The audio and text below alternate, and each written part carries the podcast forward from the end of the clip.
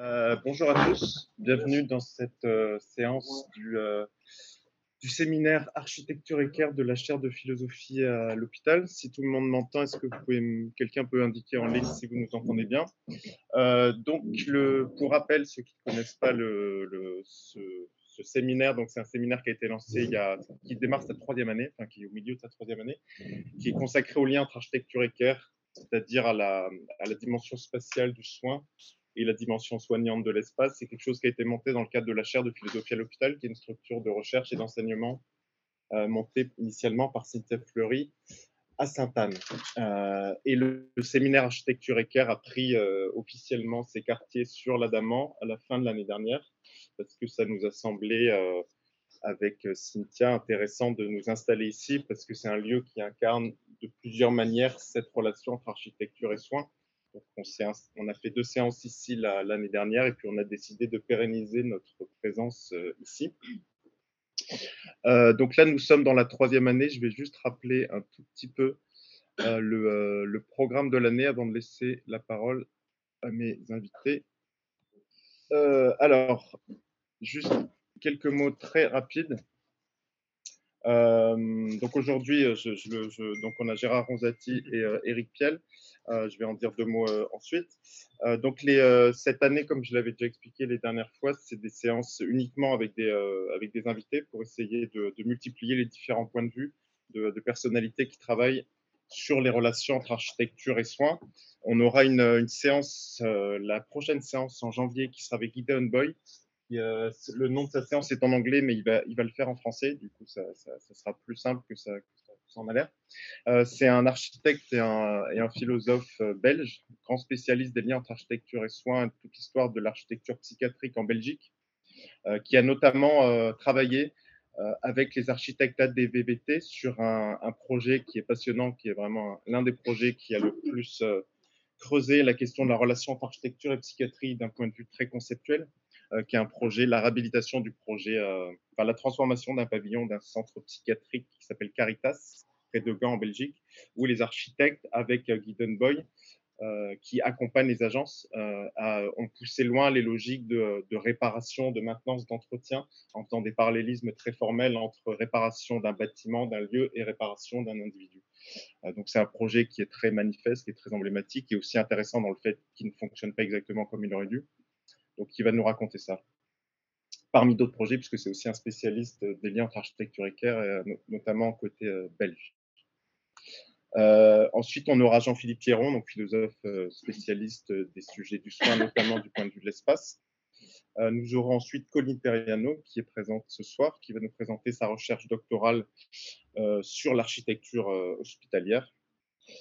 Fanny Cérez, ensuite, qui est une architecte qui est installée dans le sud de la France et qui travaille beaucoup sur les EHPAD, sur la question du vieillissement et ce que peut faire l'architecture institutionnelle pour accompagner le vieillissement et la perte d'autonomie. Et enfin, euh, Peter Versteeg et Catherine Versteeg-Cellier, euh, qui travaillent tous les deux en Suisse euh, et qui ont fait des très belles expérimentations de co-construction d'architecture avec des patients dans des hôpitaux psychiatriques. Ils ont écrit un livre qui s'appelle Folie, qui est une espèce de, témoignage de ce travail-là. et puis donc aujourd'hui, c'est une séance très un petit peu spéciale puisque la séance est consacrée à l'Adamant lui-même. C'est une séance que voilà qu'on attendait depuis un petit moment, euh, avec euh, donc Eric Thiel, qui, euh, qui est à ma gauche, qui est psychiatre, qui a été chef de secteur psychiatrie à Esquirol, qui est notamment connu pour avoir co-rédigé un, un, rapport au début des années 2000 sur, sur la santé mentale, qui, qui a aussi pratiqué la psychiatrie avec Médecins sans frontières euh, voilà, et qui est le, le, fondateur de ce lieu qui est l'Adamant.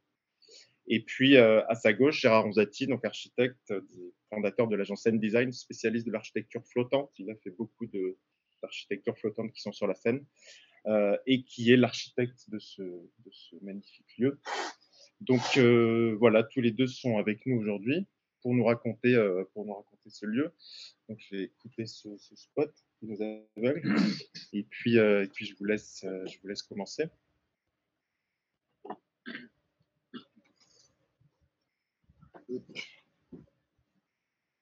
Vas-y.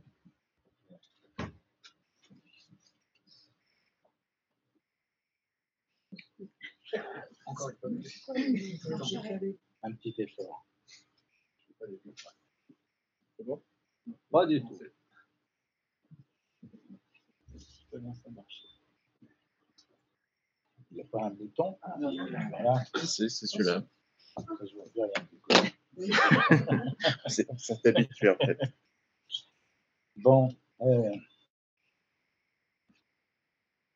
J'étais psychiatre ici euh, et quand Eric m'a envoyé un petit mail pour me demander euh, de venir parler de ma contribution euh, à, ce, lieu, je, me suis demandé de quoi il voulait que je parle. J'ai pensé que d'abord, il fallait que je me présente parce que comment est-ce qu'on peut imaginer euh, avoir une idée de mettre un lieu de soins sur l'eau euh, Ça paraît un peu barge pour le coup. D'ailleurs, il y en a une à côté, je crois. hein. Et, euh, et d'ailleurs, on me l'a dit hein, pendant tout, tout le temps de la gestation de ce projet. Donc, pourquoi est-ce que, pourquoi est-ce que ça m'est venu? D'abord parce que moi, je suis un homme du XXe siècle, pas le XXIe.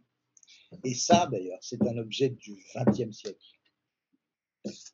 qui existe au XXIe parce que ça prend le temps que ça, prend pour, se construire.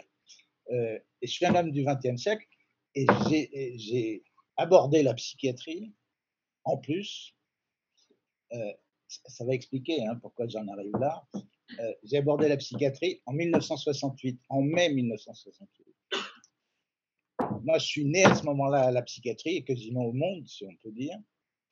Euh, Dans une réunion, la première fois que j'ai rencontré des psychiatres, la première fois qu'on m'a parlé de psychiatrie, c'était à Sainte-Anne, un soir, assez glauque.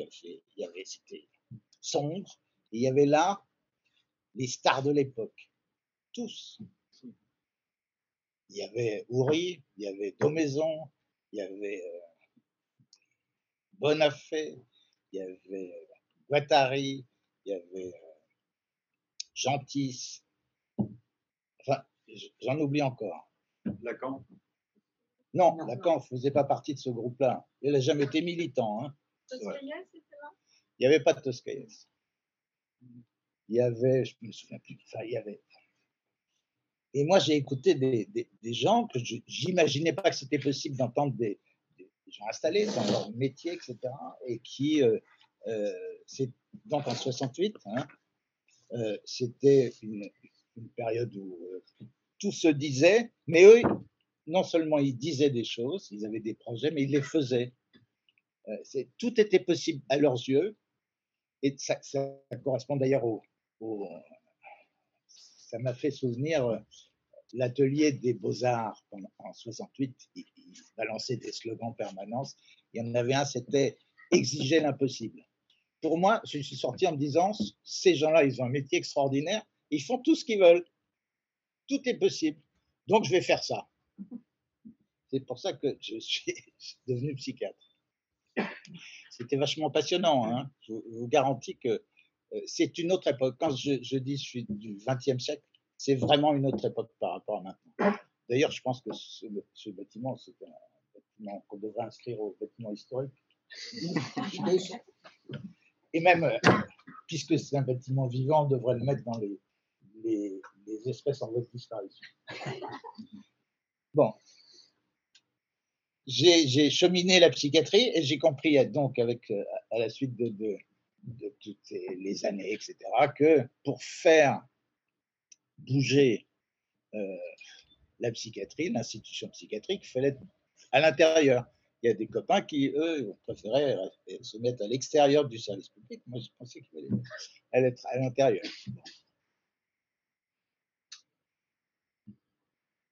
On va se présenter comme ça tous les deux et puis après, vous allez participer parce que sinon, on va pas faire un, topo. Bon. Euh, j'ai habité, moi, pendant presque 40 ans sur une péniche dans Paris. Ce qui explique un peu la- la- le lien qu'on peut faire avec Ad- Adamant. Je me sentais expert de l'habitat fluvial. Je me sentais euh, euh, en mesure de défendre quelque chose qui euh, me paraissait un, un, privilège de pouvoir être sur des endroits comme ça. donc,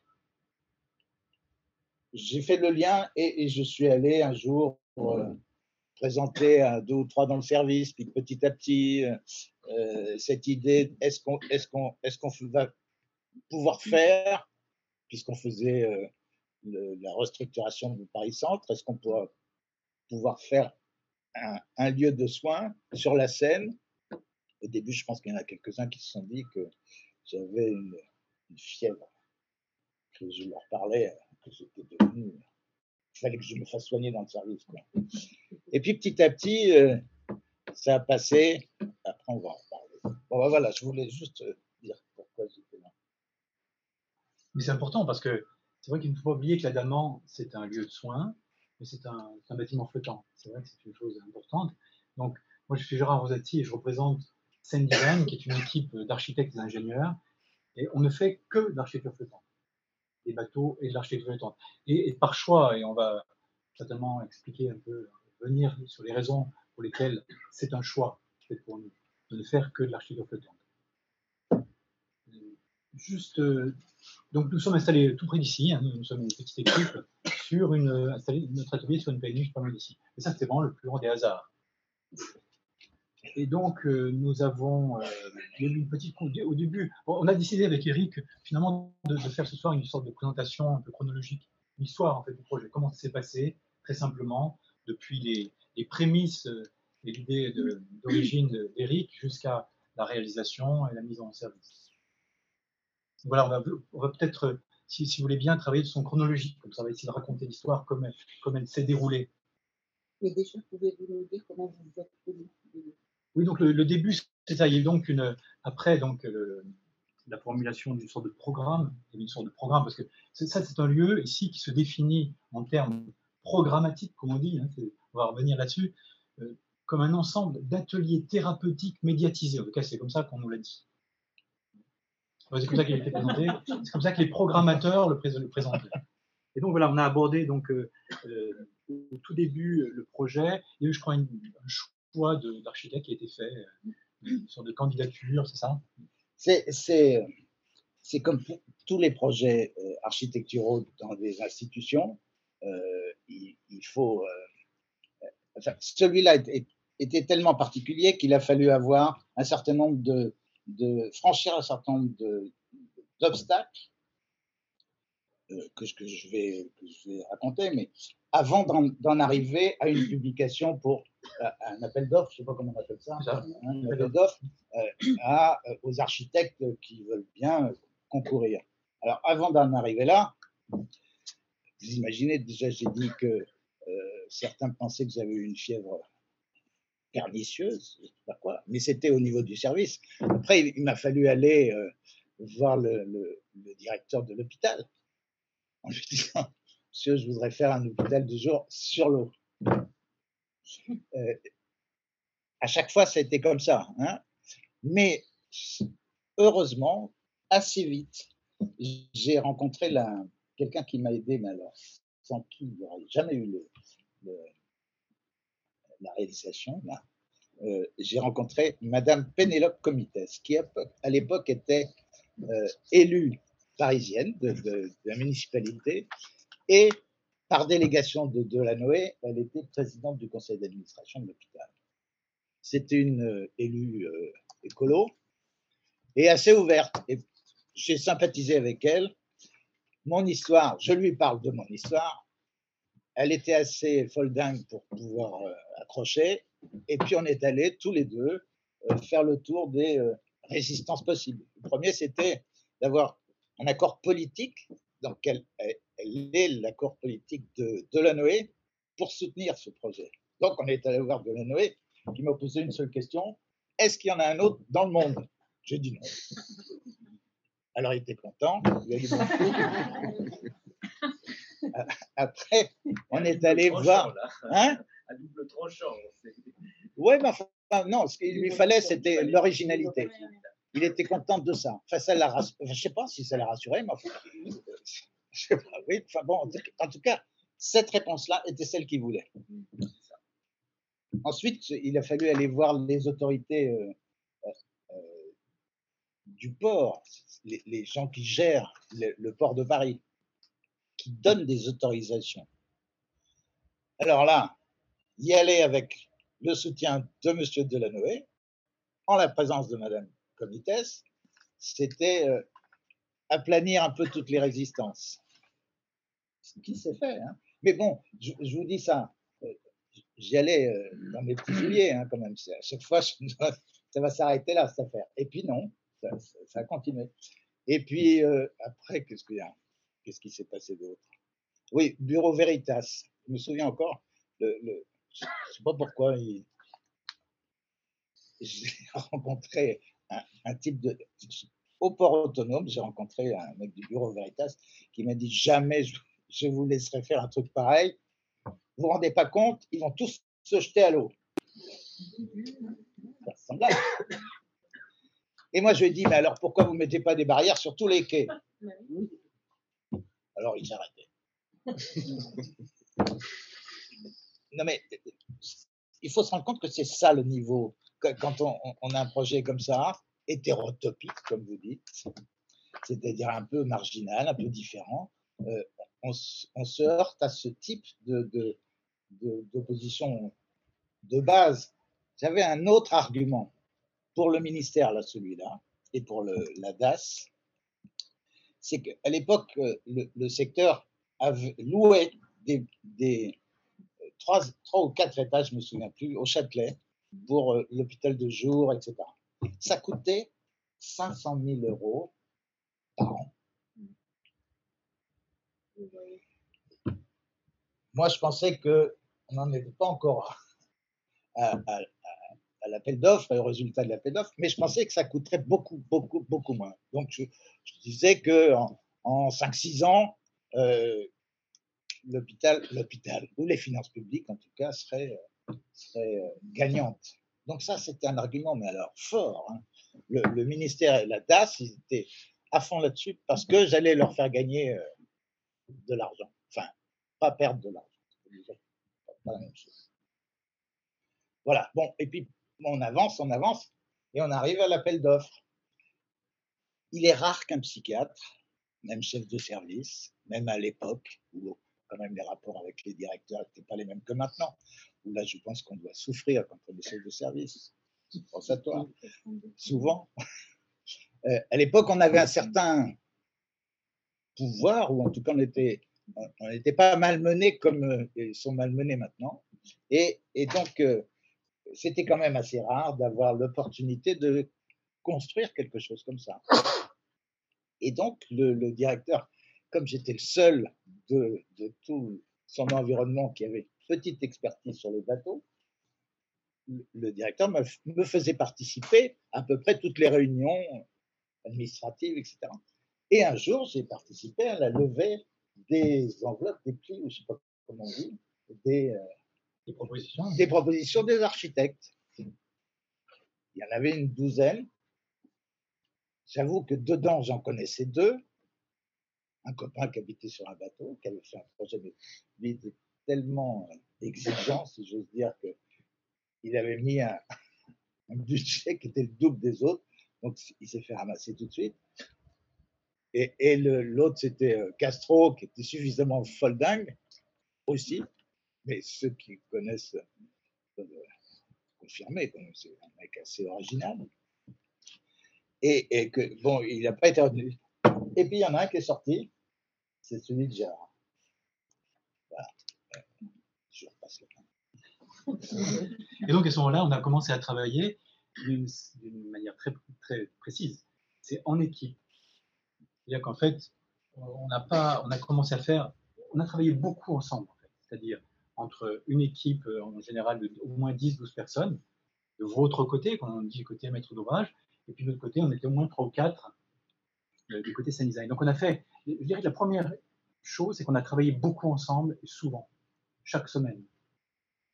On a échangé, je dirais jusqu'à saturation, parce que euh, finalement, le travail qu'on a fait pendant plusieurs mois, en se rencontrant régulièrement, en échangeant sur la base évidemment des plans ou d'images, c'était finalement nettoyer, essayer de, de, nettoyer l'échange de tout ce qu'il pouvait y avoir d'illusions, d'a priori. Moi, je pense qu'on a fait un gros travail là-dessus. Juste une petite précision, en tout cas, moi, j'ai toujours, je commence à chaque fois que je, parle de façon générale sur notre travail, je, commence toujours par rappeler au moins une phrase qui est très importante que j'emprunte à un architecte américain qui s'appelle Louis Kahn, je ne sais pas si vous le connaissez, et qui commençait, c'est un emprunt direct, il commençait toutes ses conférences à des étudiants d'architecture, par exemple, par une affirmation très surprenante. Il disait, l'architecture n'existe pas. Ce qui existe, c'est le travail d'architecture, sur l'architecture. C'est vraiment habilité parce que c'est toujours un peu surprenant comme, euh, affirmation. L'architecture, ça n'existe pas. Pourquoi? Ce, qui, existe, c'est le travail sur l'architecture.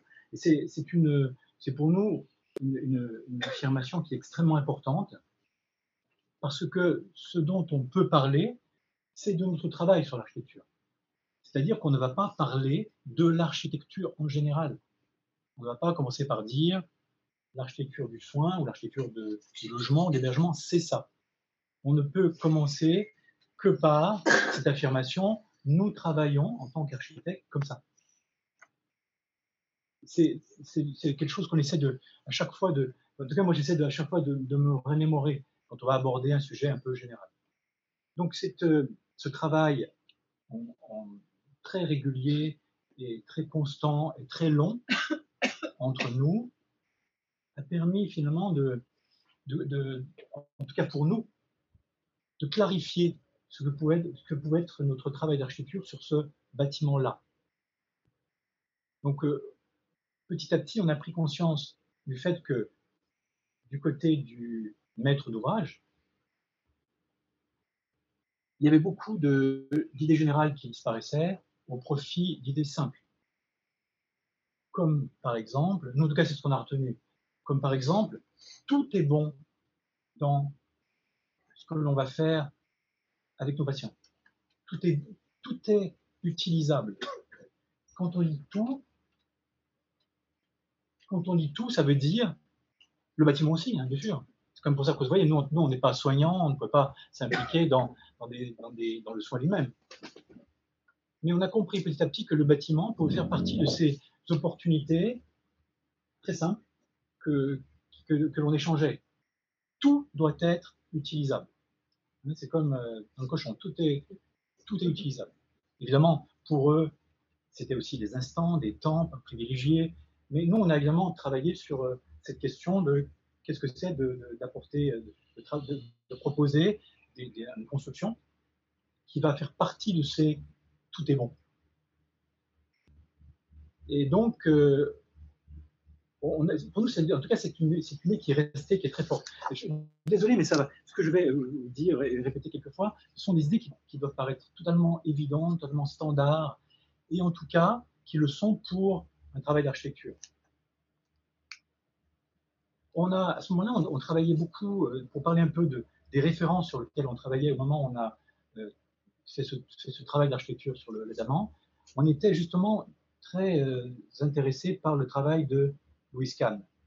Vous ne le connaissiez peut-être pas, mais on peut parler de cette, des, propositions qu'il a fait en termes de, moi, je dirais de fusion, parce que euh, je vous donne un exemple en décrivant comme ça, sans vous montrer les plans. Il, a, il a travaillé sur euh, des, ce des dortoirs de l'hébergement universitaire. Donc c'est un, projet en fait euh, qui, comporte trois carrés emboîtés et, ce sont les chambres qui forment l'espace à vivre. Hein, les chambres sont, organisées en carrés, comme ça simplement, et donc elles déterminent un espace intérieur dans lesquels il installe des cheminées, dans lesquels il installe des salons. C'est ce que j'appelle euh, une architecture fusion. C'est-à-dire que finalement, il n'y a pas de circulation. Ce n'est pas un bâtiment sur lequel on a un alignement ou verticalement ou longitudinalement de chambres. Et puis en bas, il y a euh, une salle où les gens se rencontrent. Euh, pas du tout. C'est-à-dire qu'en fait, c'est une sorte de fusion qui fait que les chambres elles-mêmes créent cet espace commun, riche en échanges. et je, pense qu'une des caractéristiques du bâtiment adamant, euh, c'est une sorte de fusion des espaces. Il n'y a pas vraiment de circulation, il n'y a, pas de- distribution des espaces. Et en ce sens, il est important de sortir de quelque chose qui est très courant dans les, projets d'architecture, qui est le passage obligé par ce qu'on appelle les organigrammes. Un organigramme, c'est un terme assez commun aujourd'hui, mais, mais qui, surtout dans l'hospitalier, parce que par ailleurs, on a fait d'autres bâtiments hospitaliers, est très important. Parce qu'à un moment, on a l'impression que c'est un, environnement qui doit être très organisé, euh, de façon fonctionnelle, avec des distributions efficaces, des liens, entre les espaces différents qui doivent être parfaitement déterminés à l'avance, et qui génèrent ce qu'on appelle en général les organigrammes. Un organigramme, de fait, par sa structure euh, assez primaire, assez élémentaire, définit ce genre de distribution, isole les différentes fonctions, isole les différents espaces, et, conduit à ce qu'on appelle en général le plan organisé à distribuer avec des circulations et des, sens et des liens obligés ou privilégiés entre les espaces. En fait, je crois que une des caractéristiques du bâtiment ici, c'est qu'il n'y a pas de. On a l'impression que tous les espaces sont, liés. Alors, on a- des gens, quelquefois, disent que c'est fluide, par exemple. C'est vrai qu'on passe d'un espace à l'autre sans qu'il y ait euh, forcément une, idée de distribution. Je ne sais pas si c'est quelque chose que vous pouvez ressentir. Donc, encore une fois, c'est seulement pour ramener euh, euh, ce que peut être l'adamant en référence à ce travail de Louis Kahn. Quand on regarde le plan d'adamant, quelqu'un qui, connaît un peu l'histoire de l'architecture peut facilement, assez facilement retrouver ce lien avec le travail de Louis Kahn, qui parle aussi de symétrie, qui parle de... Donc, c'est un petit peu résumé que, je, pour moi, dans ce travail assez long, euh, jusqu'à, qui nous a mené jusqu'à des plans qui ont permis de, ensuite de construire. Mais euh, voilà, donc euh, tout est bon. Ça veut dire que dans notre travail, et donc cet élément était, pour nous, c'était très important, cette démarche, dans notre travail d'architecture en général. C'est-à-dire que même si nous travaillons que sur l'architecture flottante, nous faisons un véritable travail d'architecture, même s'il est supporté très techniquement par des ingénieurs. Quand on dit tout est bon, on, on a très vite agrandi. Je, je, je, je vais pas repasser la, parole à Eric euh, sur ce qui s'est passé de leur côté pour ce moment de la conception, mais euh, ça veut dire que nous, on a repris cette idée dans notre travail sur des, donc sur des idées qui sont vraiment élémentaires et très simples pour n'importe quel architecte. Ça veut dire que, par exemple, le champ, le champ de notre travail n'est pas simplement de faire des dessins et plans qui sont ensuite construits ou réalisés ou, comme on dit, exécutés. C'est terrible.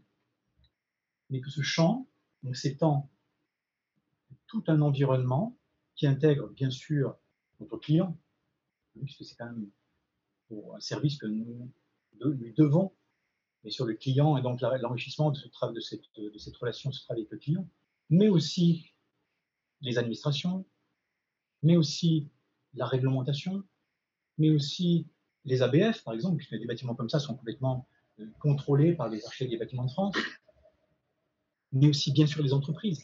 Donc, et aussi surtout bien sûr les usagers. Donc en fait ce champ, ça c'est totalement banal pour un architecte de se dire son champ d'action évidemment c'est tout ça. Mais c'est de se rappeler que il est vraiment comme ça et que on doit utiliser toutes les relations avec- dans ce champ pour nous-mêmes aller au bout de notre démarche d'architecte. Si- pour donner un exemple précis, par exemple, euh, notre travail d'architecte, normalement, ça s'appelle la maîtrise d'œuvre.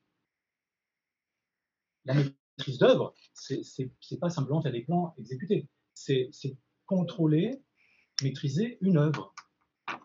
Une œuvre qui n'est pas simplement l'œuvre d'un architecte, qui est l'œuvre d'une- de- d'entrepreneurs, hein, qui est l'œuvre des participations de, l'administration. Donc c'est une œuvre globale. Et cette maîtrise, donc euh, c'est vraiment le sens même qui doit être apporté à ce, travail.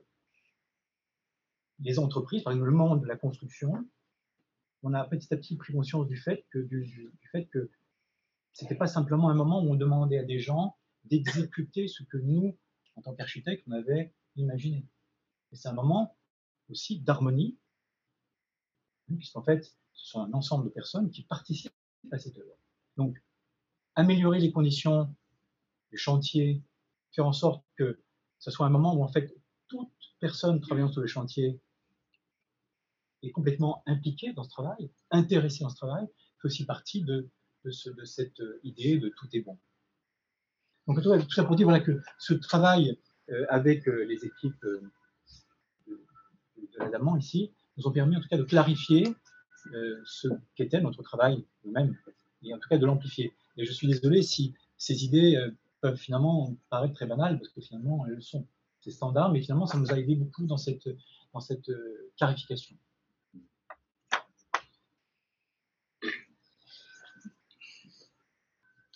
Moi, j'en étais resté. Mon idée de l'architecture psychiatrique, euh, j'en étais resté à ce que je voyais, c'est-à-dire euh, euh, à ce qu'a fait Esquirol, qui est le premier psychiatre en France il y a 200 ans, à, à imaginer des bâtiments, une architecture en- qui corresponde aux soins qu'il voulait faire. C'est le premier qui a fait ça.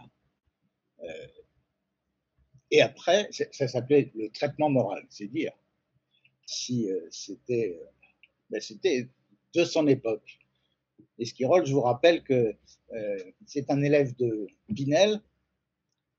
Pinel, il a libéré, il a identifié les, les patients, les malades psychiques, parmi l'ensemble des gens qui étaient enfermés, ra- ra- ramassés et enfermés dans des grands asiles, notamment Bicêtre. Il est donc célèbre Le pour avoir Du, du psychiatre, je n'ai pas entendu. Pinel, Pinel. ouais, avec Pussin, qui était son infirmier chef. C'est les deux qui ont, qui ont réussi à, à sortir de, de, de ce- ces asiles euh, les, les- les patients. Et, et donc, il a fait, Esquirol, il a fait euh, pour la première fois, et à mon avis, euh, il n'y a pas beaucoup d'autres exemples comme ça, une architecture qui correspondait aux soins qu'il voulait faire. Il a, non seulement il a fait ça, mais il a fait en sorte que dans chaque département en France, il y a un hôpital comme ça. Il y a 200 ans, hein, pour soigner les gens de l'époque. Euh, et il a même fait encore plus que ça. Il a fait une, il, était l'origine d'une loi, la loi de 1838, dite loi des aliénés. C'est Louis-Philippe à l'époque. hein. Cette loi, elle a fonctionné et on a travaillé beaucoup d'ici sous cette loi jusqu'en 1990 où elle est un tout petit peu changée, mais à peine. On est un peu toujours sous les mêmes réglementations qu'il y a 200 ans, fait par ce psychiatre qui a fait Esquirol. Malheureusement, j'ai appris que son hôpital, qui, avait eu qui portait son nom, l'a perdu, le nom. Il s'appelle plus Esquirol. Je ne sais pas si c'est un signe des temps, en tout cas c'est le 21e siècle, ça c'est sûr. Euh, L'idée que j'avais moi, contrairement à cette, architecture d'Esquirol qui pour moi se limitait bon, ça- au XXe siècle, ça se limitait à des murs et une porte fermée. Pour moi, c'était ça l'architecture euh, psychiatrique. Euh, et c'est toujours un peu ça, hein, parce que quand on, refait euh, des hôpitaux, j'ai entendu dire qu'il y avait un projet de, refaire un hôpital à Esquirol, enfin, un hôpital psychiatrique. Alors, il paraît qu'il y a deux choix. Les architectes débattent un peu de, de- Il y a deux choix. Ou on fait des, des pavillons un petit peu disséminés avec des circulations. À une époque, on, appelait, on, les a même organisés autour d'une fausse euh, place de village avec une petite église et tout ça. Bon. Ou on fait ça, ou on fait comme euh, ça s'est fait euh, porte de Choisy, un, bâtiment où on empile tous les services et les lieux de vie d'un hôpital psychiatrique. Il paraît que Esquirol risque, ex-Esquirol, risque de devenir ça. Ce qui est permanent, c'est les murs autour. Ils sont toujours là. On pense toujours donc, que le soin aux patients psychiatriques nécessite des lits, des pyjamas et des murs autour. Ça, c'était l'inverse. Vraiment, ici, ça voulait être l'inverse. Ça voulait être vu par tout le monde et que d'ici, on voit tout le monde. Et à proximité, et en ville. Voilà, c'était vraiment, ça a toujours été pour moi une volonté euh, rebelle, euh, démonstrative, provocatrice d'insta- d'installer le soin psychiatrique au milieu de la cité et au su et au vu de tout le monde, et si possible de façon à ce que ce lieu-là soit tellement vivant. Pour ça je pense que c'est pas un objet, c'est un objet vivant. Euh, soit tellement vivant qu'il soit un appel d'air. D'ailleurs, la démonstration, c'est qu'on est là, c'est que vous êtes là pour la société et que la vie de la cité s'introduise dans ce lieu et qu'il fasse partie de la cité. Ce que finalement, j'ai l'impression qu'il est devenu. Je ne sais pas si au départ, moi je ne comprends rien au boulot d'architecte. Tout ce que je sais, que, c'est que euh, on, on est tous allés te voir. Il n'y avait pas que des soignants, hein. il y avait aussi des patients dans le groupe. Surtout, il y en a qui doivent être encore là euh, qui- venaient discuter sur, le. Comment s'appelle ton bateau? Les chaudrons. Le chaudron. Qui, qui venaient discuter. Alors je me demande bien comment tu nous recevais. dans- Qu'est-ce que tu pouvais comprendre de ce discours un peu fouillé Nous, ce qu'on vivait, c'était. un- Enfin, moi j'ai l'impression. On vivait quelque chose d'inimaginable, mais en même temps, nous aussi, on l'a utilisé, cette, création-là, pour, faire de la, du soin, d'une certaine façon, de la vie. Euh, ça a été un, moment qui s'est con- conclu. Pour moi, moi, je suis parti bien avant que ça, ça- ça soit fini. Bien avant. Peut-être que c'est une chance pour ici, d'ailleurs. Parce que si j'ai pu rester. J'aurais- Parce que j'étais tellement content de ce truc-là que j'aurais imposé mes vues, presque. Enfin, j'aurais cherché. Enfin, J'en sais rien, mais en tout cas, c'était mieux que j'y sois plus. C'était mieux que ça soit toi. Et, et, et je- une petite anecdote, après on va passer la main. Euh, à l'époque, donc moi, je connaissais pas le mot hétérotopie. J'avais euh, commencé à, à passe de garde de ma thèse, j'avais, cité Théodore Monod qui disait L'utopie, c'est un projet qui n'est pas encore réalisé. Quand il a fallu appeler ce, lieu-là, on a fait tout un, cirque avec, euh, avec euh, réunion pour choisir le nom. Il y avait eu 300 noms qui avaient été proposés dans la, et, puis on a fait, tu y étais, hein? Et puis, on, a passé deux matinées pour choisir ce nom-là. Moi, j'avais proposé, comme tout le monde, hein, mais de façon anonyme, utopie, parce que dans ma tête, c'était une utopie. J'aurais dû mettre hétérotopie. Peut-être que j'aurais gagné à ce moment-là. Et puis, j'ai lu d'ailleurs à ce sujet que euh, Foucault, Foucault, il a fait une conférence euh, à des architectes. Et sur l'hétéro- l'hétérotopie, il en définit six ou sept. Et à la fin, il dit, il y en a l'hétérotopie par excellence, c'est le navire. Je me suis dit, j'aurais dû le lire avant, ça m'aurait rassuré. Mais au fond, Oui. vous, psychiatre, Oui. avez été initié à l'architecture et vous, architecte, avez été initié à la psychiatrie. Ben, on est initié tout le temps. hein. Oui. C'est la vie, ça. hein. Chaque rencontre est une ini- je reviens initiation. hein. l'archi- Je reviens sur la- l'architecte et, et les deux. Quand on rentre dans la demande, on part en croisière. Même si ça ne bouge pas, c'est pas grave, c'est une croisière. Que les gens aillent lire des livres, aillent euh, participer à des ateliers.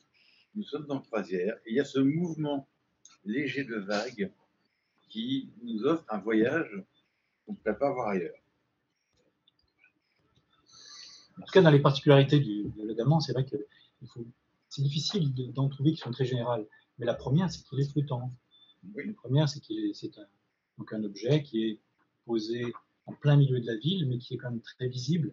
En tout cas, c'est pour ça que nous, on travaille vraiment exclusivement sur l'archipel bretonne, pour pour ces, ces raisons-là. Il y a d'autres sujets, par exemple les centres d'hébergement d'urgence. Euh, on a travaillé sur plusieurs centres d'hébergement d'urgence pour l'armée du salut ou pour, maintenant pour euh, l'Ordre de Malte. On sent de la même manière euh, chez eux le, besoin d'avoir au moins un bâtiment qui est dans la même situation, qui est flottant. Et c'est un ensemble de, raisons très importantes. Je parlais de la visibilité, c'est seulement une visibilité totale, hein, puisqu'en fait, il y a cinq façades, on- l'objet est isolé au milieu de la ville, on le voit de partout, de près, de loin, il est en général transparent, donc c'est vrai que ça, ça- ça veut dire, c'est bien ça, installer un projet en plein cœur de la ville, extrême, dans une situation extrêmement visible, et très, pri- très pri- privilégiée, bien sûr. Ah oui, ça, absolument. Et c'est difficile, encore une fois, de, de définir vraiment, de- d'isoler complètement avec d'autres caractéristiques que celles du fait qu'il est flottant. Euh, nous, on a essayé de comprendre. C'est vrai qu'il y a une sorte de, pas de succès, mais de- ça marche. Ça marche bien ici. Alors, Quand Vous on- avez travaillé, vous avez travaillé euh, avec des patients ou vous avez travaillé avec ce cabinet d'architectes En fait, toutes les réunions, c'était avec euh, les les équipes, les soignants, des patients souvent, mais pas seulement les réunions de travail sur les plans et sur l'organisation du bâtiment, mais aussi sur le chantier. Sur... On a partagé vraiment tout le, tous les temps du projet. Parce que là aussi, pour l'équipe, c'était euh, tout à fait légitime de partager ces moments-là avec les soignants, avec les, avec les patients. Tout est bon, tout est bon pour passer un temps ensemble, pour euh, euh, simplement échanger sur tout. et vous avez travaillé avec des, des matériaux qui calment, c'est-à-dire le bois. Ça, je pense que c'est extrêmement important. Dans les hôpitaux, il y a des carrelages, ça résonne. Là, ça ne résonne pas. Il n'y a pas de son euh, qui résonne d'un couloir à l'autre. Ça, c'est extrêmement important. Il y a beaucoup de bois, mais aussi de l'acier. Oui. une des idées importantes dans, dans cette idée que le, le- le- le bâtiment, les espaces soient une sorte de livre ouvert, c'est de faire en sorte qu'ils soient un livre ouvert sur les gens qui l'ont fait. Donc, on voulait que tous les, les matériaux utilisés, euh, parce qu'il y a du bois, bien sûr, qui est un, éminemment un, endroit, un, un matériau que on perçoit la présence des gens qui ont, qui ont travaillé, mais aussi l'acier, aussi les isolants, aussi il n'y a pas de, il n'y a rien qui est, tout est visible pratiquement. Et c'était tellement important que on a fait venir euh, plusieurs fois des gens qui ont participé à la construction pour parler de, ce qu'ils ont fait, de la façon dont ils l'ont fait, pourquoi c'était comme ça, pourquoi sur les murs en acier il y avait des marques, pourquoi. Donc c'était, ça fait partie de cette idée de- d'ouvrir vraiment ce champ complet dans un bâtiment. D'ailleurs, c'est assez étonnant, on peut se dire finalement que on est aujourd'hui à un moment dans la construction où il n'y a plus aucun contact entre les gens qui construisent et les gens qui habitent, qui utilisent les espaces. C'est assez étonnant d'ailleurs, parce qu'en fait, on a moins de construction euh, il y a un siècle, euh, campagne, euh, vous savez qui construisait sa maison. Mais l'Adamant est le premier, si je puis dire. Est-ce qu'on ne pourrait pas penser à le faire à Lyon, de le faire à Bordeaux, dans, il y a la Garonne, où il y a le Rhône, ou la Saône, est un peu plus calme Euh, Est-ce qu'il y a d'autres projets de péniche euh, de ce genre-là? On peut en faire partout. mais On peut en faire partout, mais c'est pas. euh, le, le problème, c'est pas d'en faire, c'est d'a- d'avoir des gens qui veulent le faire. Lyon, que vous Moi, j'ai pourriez- je- j'ai rencontré une fois. un- je, je connais un lieu, mais je ne suis pas allé, hein, parce que c'est au Bangladesh. J'ai rencontré un, un- un- médecin qui a fait un, un hôpital sur un bateau au Bangladesh. Euh, mais c'est un truc euh, associatif, privé, etc. Mhm. Sinon, des structures flottantes euh, hospitalières, ça existe au niveau militaire, Oui. Euh, mais au niveau public et psychiatrique, comme je disais à- Delanoë, non, il n'y en a pas. Je crois. Hein. Non, mais Lyon, vous pourriez avoir effectivement une, approche avec, avec le maire. Mais, mais- oui, mais, moi, je travaille plus. Pardon? Euh, Je, je travaille plus, donc je ne vais pas aller Ah, voir le maire. Bon, d'accord.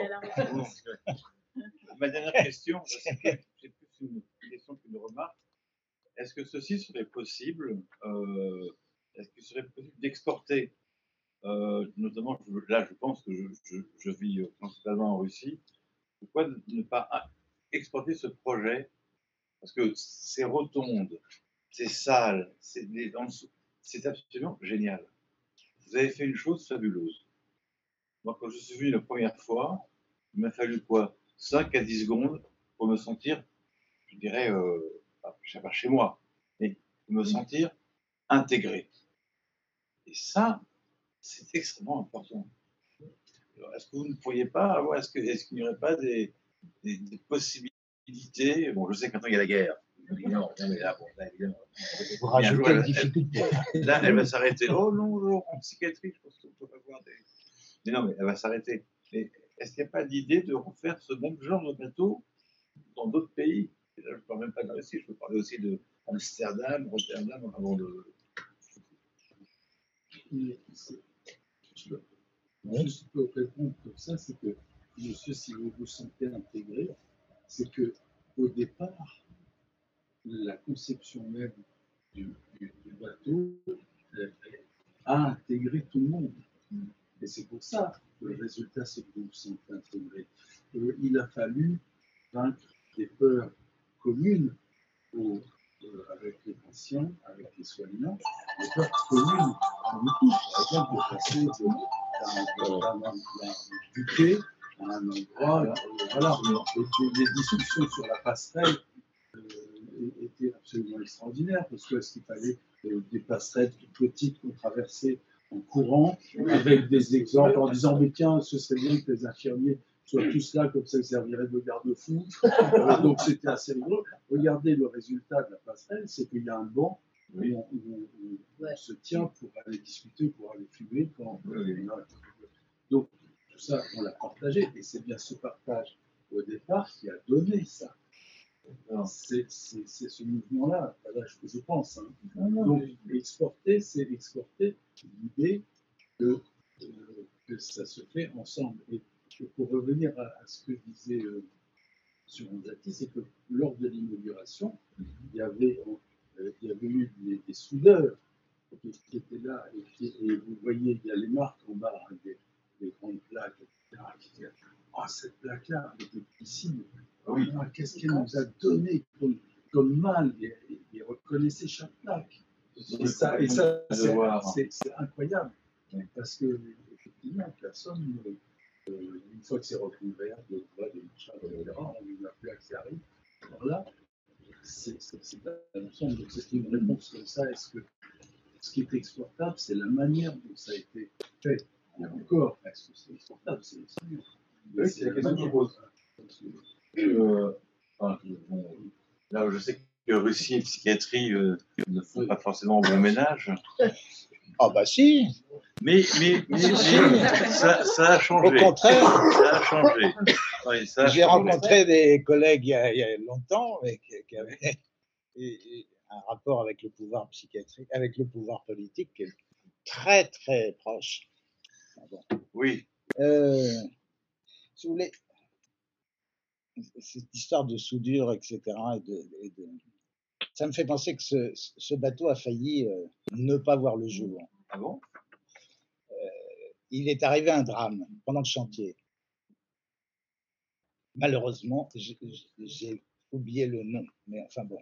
Il est arrivé un drame pendant le chantier. Il y a un, un ouvrier, ça s'est passé au chantier de la Haute-Seine, un ouvrier qui euh, peignait, je crois, dans un caisson, hein, euh, est mort dans ce caisson parce qu'il y a eu une explosion, etc.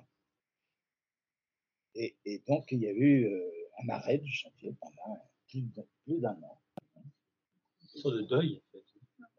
Oui, la, la justice a arrêté le, le chantier, a imposé l'arrêt, et, et, on a bien cru tous que ça, s'arrêtait là. Il était à, mi-parcours, quoi. C'était, il y avait juste euh, le- le- la tôle, quoi. Hein, presque que ça. Et puis, euh, le, bateau été mis dans une darse sur le côté du chantier avec des bâches qui, euh, au bout de six euh, flottaient partout. Enfin, c'était désespérant à voir. Il n'y avait pas de nouvelles. C'est vraiment plus d'un an sans, sans, sans nouvelles de la justice. Et la justice, c'est un monde dans lequel on n'a pas l'impression qu'on peut rentrer. que, que les décisions sont, sont, prises et qui les prend, on ne sait pas. Euh, je me souviens qu'on a essayé à plusieurs d'interpeller de, de, des gens qui pouvaient avoir une influence sur, euh, sur ce, cette décision de justice. il y avait un, magistrat, un juge d'instruction, qui avait décidé qu'il lui fallait des expertises, etc. Et on ne savait pas plus que ça depuis le début. Et puis, euh, je me souviens que c'était six mois avant que je parte euh, à la retraite, euh, parce que je suis à la retraite. Ah bon? Ah oui. Si jeune Depuis longtemps. oui.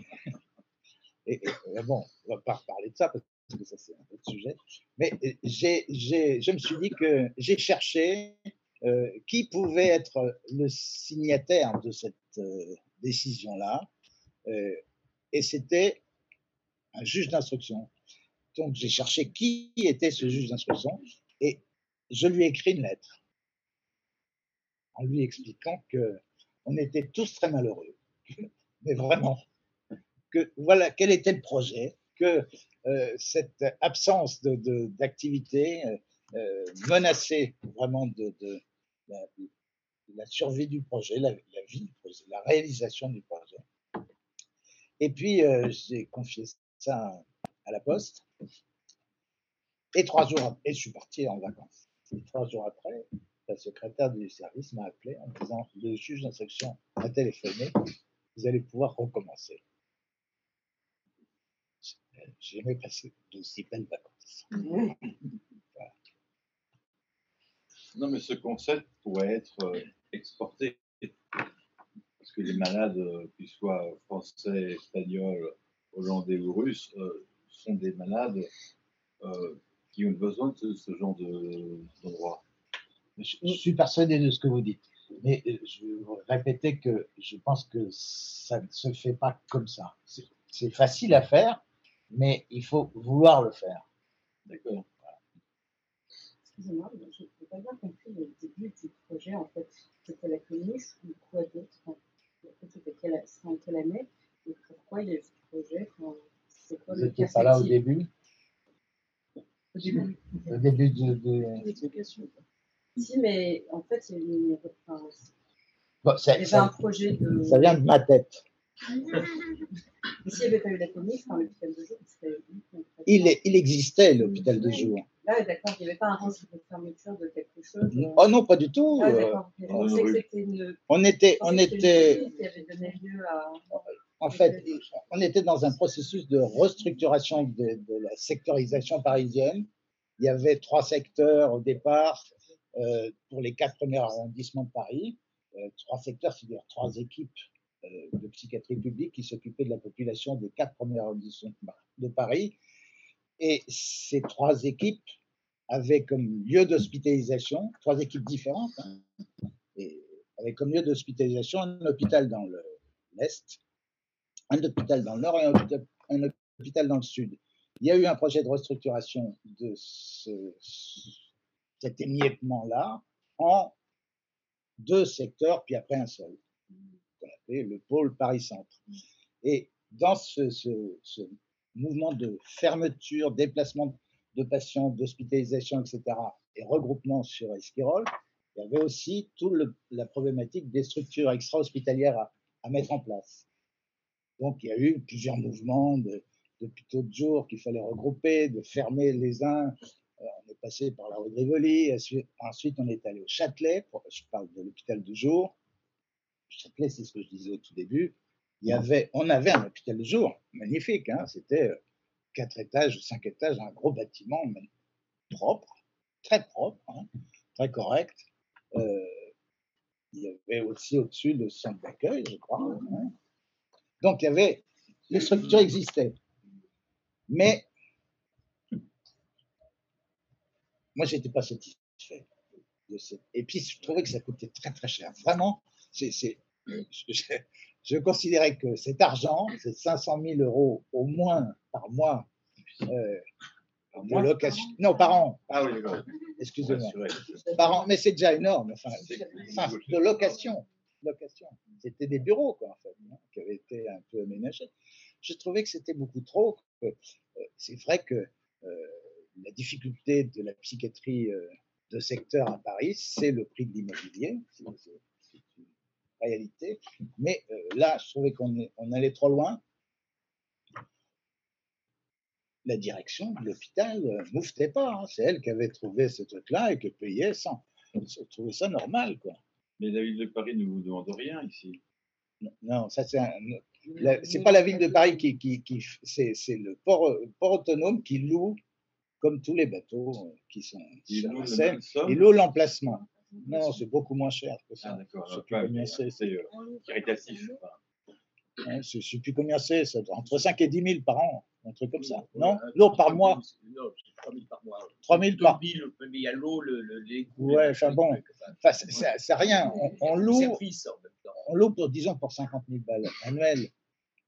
Et la construction euh, a coûté, je sais que c'est un peu plus de 2 millions, je crois. Hein, c'est ça? 2 millions et demi. Donc, euh, voilà. Donc, il n'y avait pas de nécessité, il n'y avait pas de. On n'allait pas fermer quoi que ce soit, ni rien, mais on pouvait faire autre chose. D'ailleurs, on a fait autre chose pour le, le centre d'accueil aussi, euh, ouvert 24 heures sur 24, euh, qu'on a mis dans un, un immeuble là aussi. Enfin bon, j'ai passé un petit peu de temps à jouer avec les influences euh, politiques, régionales, ministérielles. Enfin bon, je ça m'a amusé quand même, hein, parce que Je bien le croire. mais j'y suis arrivé. C'est-à-dire faire acheter un immeuble pour le, le- l'autre, le, le centre d'accueil, faire acheter un immeuble en plein Paris, en concurrence avec le maire de l'arrondissement, euh, dans le Marais. hein. Euh, je trouve que là, j'avais fait fort. Et puis, et, et sans que ça coûte rien à l'hôpital en plus. Enfin bon, c'est un montage.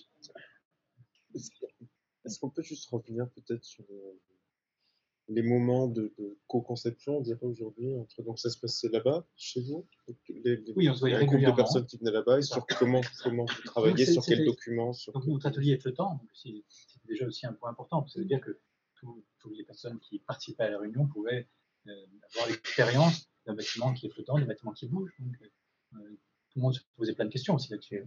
Ça retourne encore autour de cette question de, du flottant, parce qu'il ne faut pas oublier que peut-être les particularités qu'on peut trouver dans ce bâtiment ici sont très liées, encore une fois, au fait qu'il est flottant. Euh, on parlait de ces rotondes, par exemple, mais c'est vrai ces rotondes, on peut les établir parce qu'on a une vue panoramique sur le plan d'eau. Parce qu'en fait, on est en plein cœur de la nature. C'est quelque chose qu'on oublie.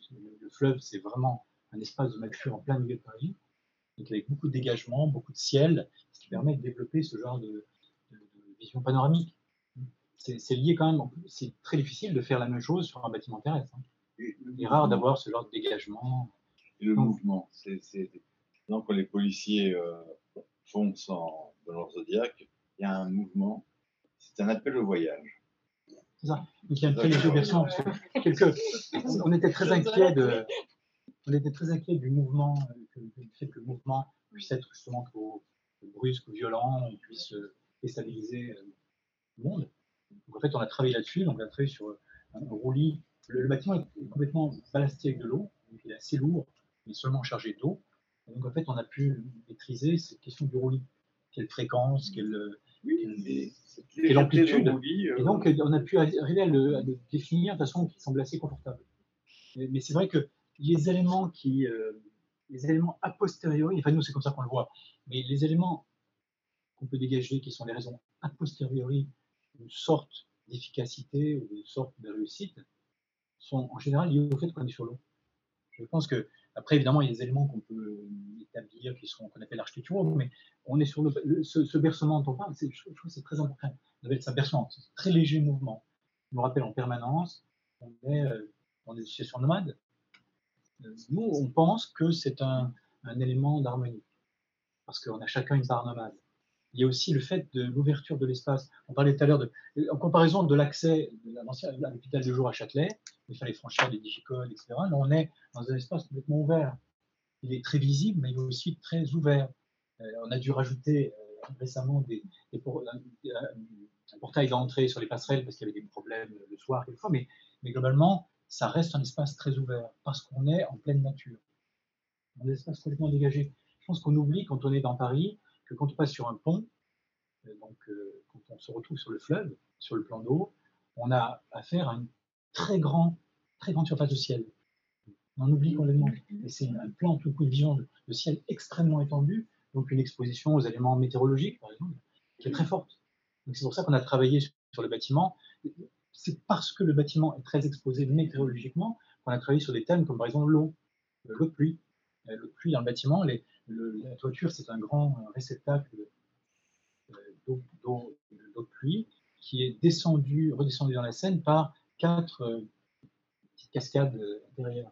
C'est assez intéressant par exemple, d'être ici quand il pleut, parce que la, la pluie, c'est pas seulement la négation du soleil sur les bulletins météo, c'est aussi un élément météorologique avec, un- avec une acoustique. C'est encore une fois un exemple de ce qui nous semble important dans ce genre de, proposition de travail architectural, c'est le fait de, là aussi de travailler sur tous les éléments météorologiques. Le fait de se rappeler que la pluie peut être un élément extrêmement euh, signifiant, intéressant, sensible, confortable, harmonieux. Donc, euh, encore une fois, tout ça, ce sont des banalités pour, euh, pour un architecte. Euh, Dire qu'il va travailler sur la pluie autant que le soleil, c'est important. Il y a aussi la question de la particularité de la lumière. On est sur un bâtiment flottant, donc l'exposition à la lumière était totalement différente d'un bâtiment terrestre. Sur un bâtiment terrestre, en général, la lumière du soleil est tellement absorbée par l'environnement immédiatement. On n'est pas réfléchi. Là, on est sur un miroir. Et en plus, sur un miroir mobile. Hein, donc, euh, c'est-à-dire que les reflets de, l'eau qu'on perçoit à l'intérieur, qu'on capte à l'intérieur, sur les plafonds, sont des, euh, éléments sensibles, très vivants, poétiques. Fois, voilà, c'est ça partie de cette idée euh, on doit vraiment utiliser toutes les performances de la chose, faire comme ce qu'étaient euh, les, bâtiments anciens, faire des, des livres ouverts, un livre ouvert sur les gens qui l'ont fait, sur le fait de l'exposition à la météo, sur le fait de l'ouverture au site, sur le fait de la visibilité dans la ville. Je pense que c'est avant tout une série d'idées extrêmement simples. Et peut-être que ce qu'on appelle l'utopie, l'hétérotopie, c'est peut-être ça.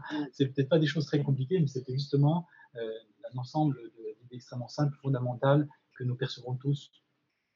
Oui, moi j'ai toujours pensé que la plus belle avenue de Paris, c'était la Seine. Et je pensais qu'il fallait diversifier l'habitat de la Seine. Et que dans cet habitat-là, il devait y avoir des lieux de soins. Banaliser les choses. Ça, des lieux de soins, des lieux d'hébergement. Des... Donc, je pense que c'est- la relation avec le d'eau, en fait, on définit un peu ce champ d'architecture flottante de façon assez simple.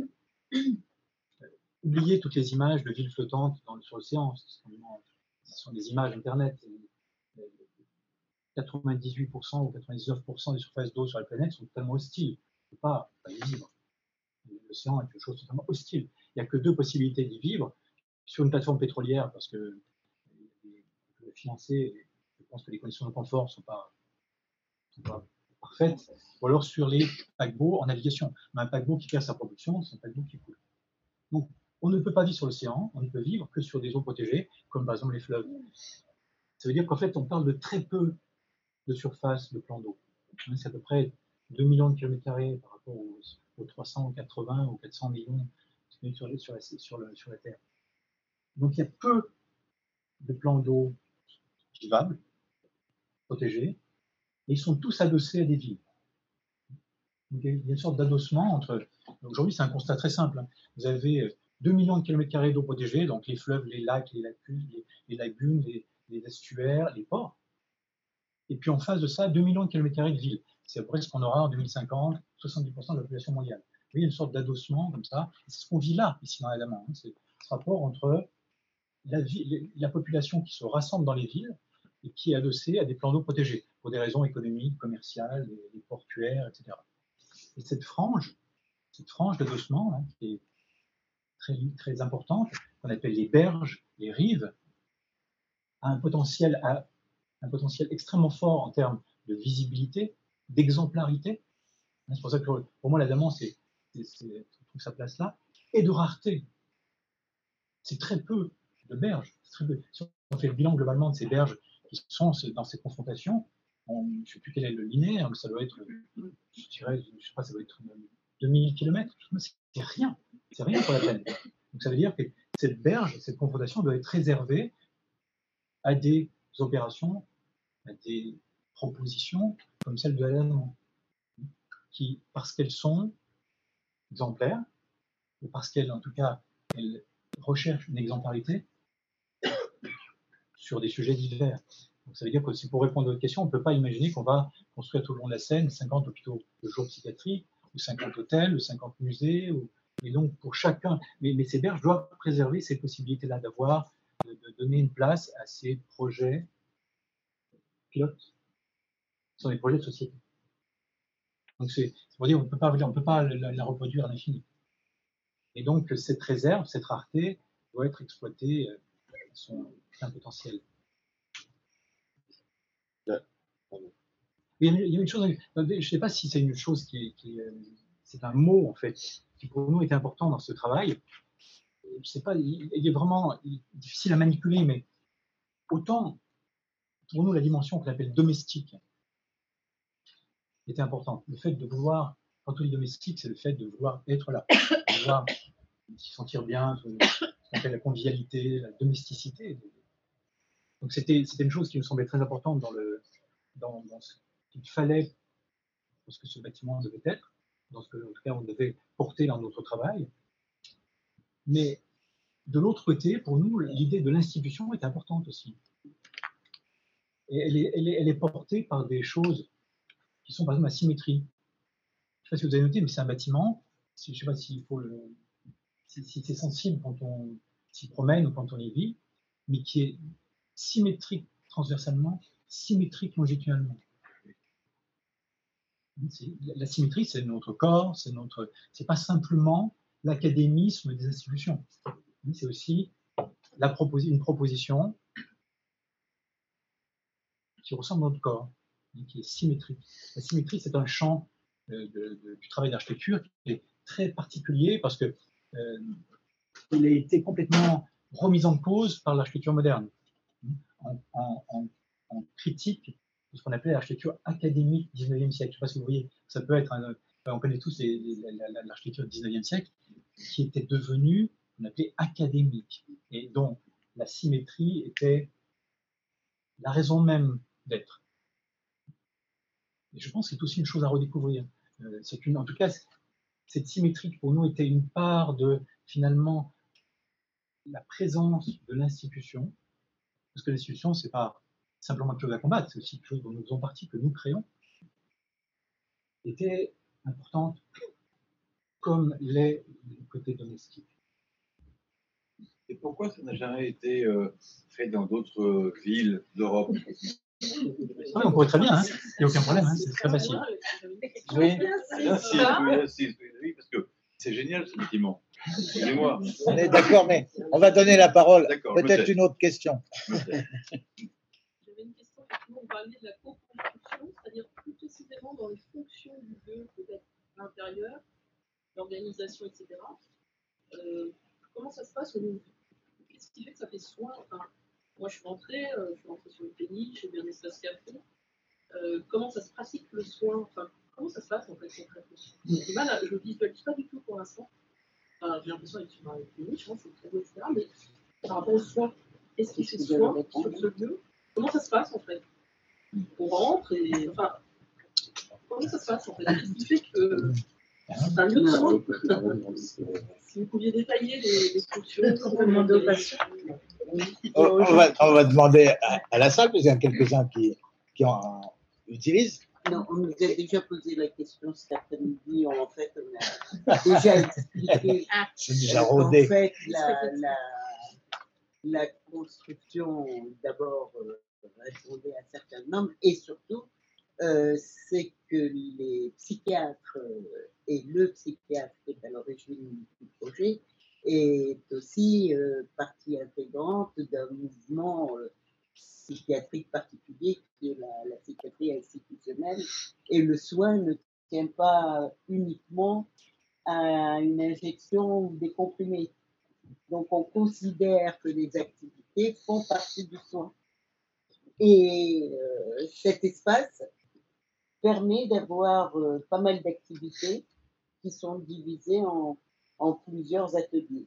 Alors bon, bah, ça répond pas effectivement à l'hôpital psychiatrique de manière classique. euh, et nos soignants ne, ne portent jamais de blouse, par exemple. Donc, euh, vraiment, je mets mon billet si vous arrivez à, à faire la différence entre un, soignant et un soigné. Ça, c'est vrai. Bah oui, déjà, bien. la- la réponse, elle est, Non, elle est- la réponse, elle est, elle est claire, c'est que effectivement, le fait même que euh, ce bâtiment permet d'accueillir la chaire de philosophie à l'hôpital et que dans ce cadre-là, les patients soient inclus dans les cours de la chaire de philosophie à l'hôpital, euh, on, voit bien la dimension soignante. C'est-à-dire que j'imagine que quand cette, euh, cette cours de chaire de philosophie à l'hôpital avait lieu à Sainte-Anne, il n'y avait peut-être pas de patients qui venaient. Ça n'existait pas. Le fait même que dans, on ait euh, des, espaces de délibération euh, qui, qui concernent les patients et les soignants et, d'autres intervenants, de, à des artistes, des architectes ou d'autres invités, euh, euh, c'est- sur cela que s'articule notre soin. Tout, tout à coup, tout à coup, on offre des espaces de délibération, des espaces de réflexion, des espaces de pensée, euh, là où la pensée tend à être euh, annihilée, c'est-à-dire elle est remplacée par de l'informatique, des codes, des saisies, de la codification de tout. Et, euh, et on, fait, on fait circuler des espaces de parole, c'est-à-dire qu'il y a effectivement des soins techniques, il ne faut pas les, les, les mettre au, au- rencard, ils sont importants, mais on, capte, on, essaye également de travailler sur des, situations ambientielles, c'est-à-dire qu'on considère que le soin, on soigne les gens euh, par l'espace, par l'espace, par des agencements spatio-temporels que certaines ambiances que permet l'adamant euh, euh, c'est à partir de ce type de dispositif qu'il y a du soin, c'est-à-dire de la subjectivité, du désir qui, qui, a- qui- qui- qui émerge. Euh, je- tout à l'heure, on recevait une, une- un professeur d'architecture là à l'accueil euh, de Lille, je crois, hein, qui était intéressé par notre structure. Il est clair que je, je repensais à la phrase d'Antonin Artaud hein, qui dit euh, quelle, quelle garantie ont les aliénés de ce monde d'être soignés par d'authentiques vivants. Il ne dit pas par d'authentiques soignants, ça n'intéresse pas.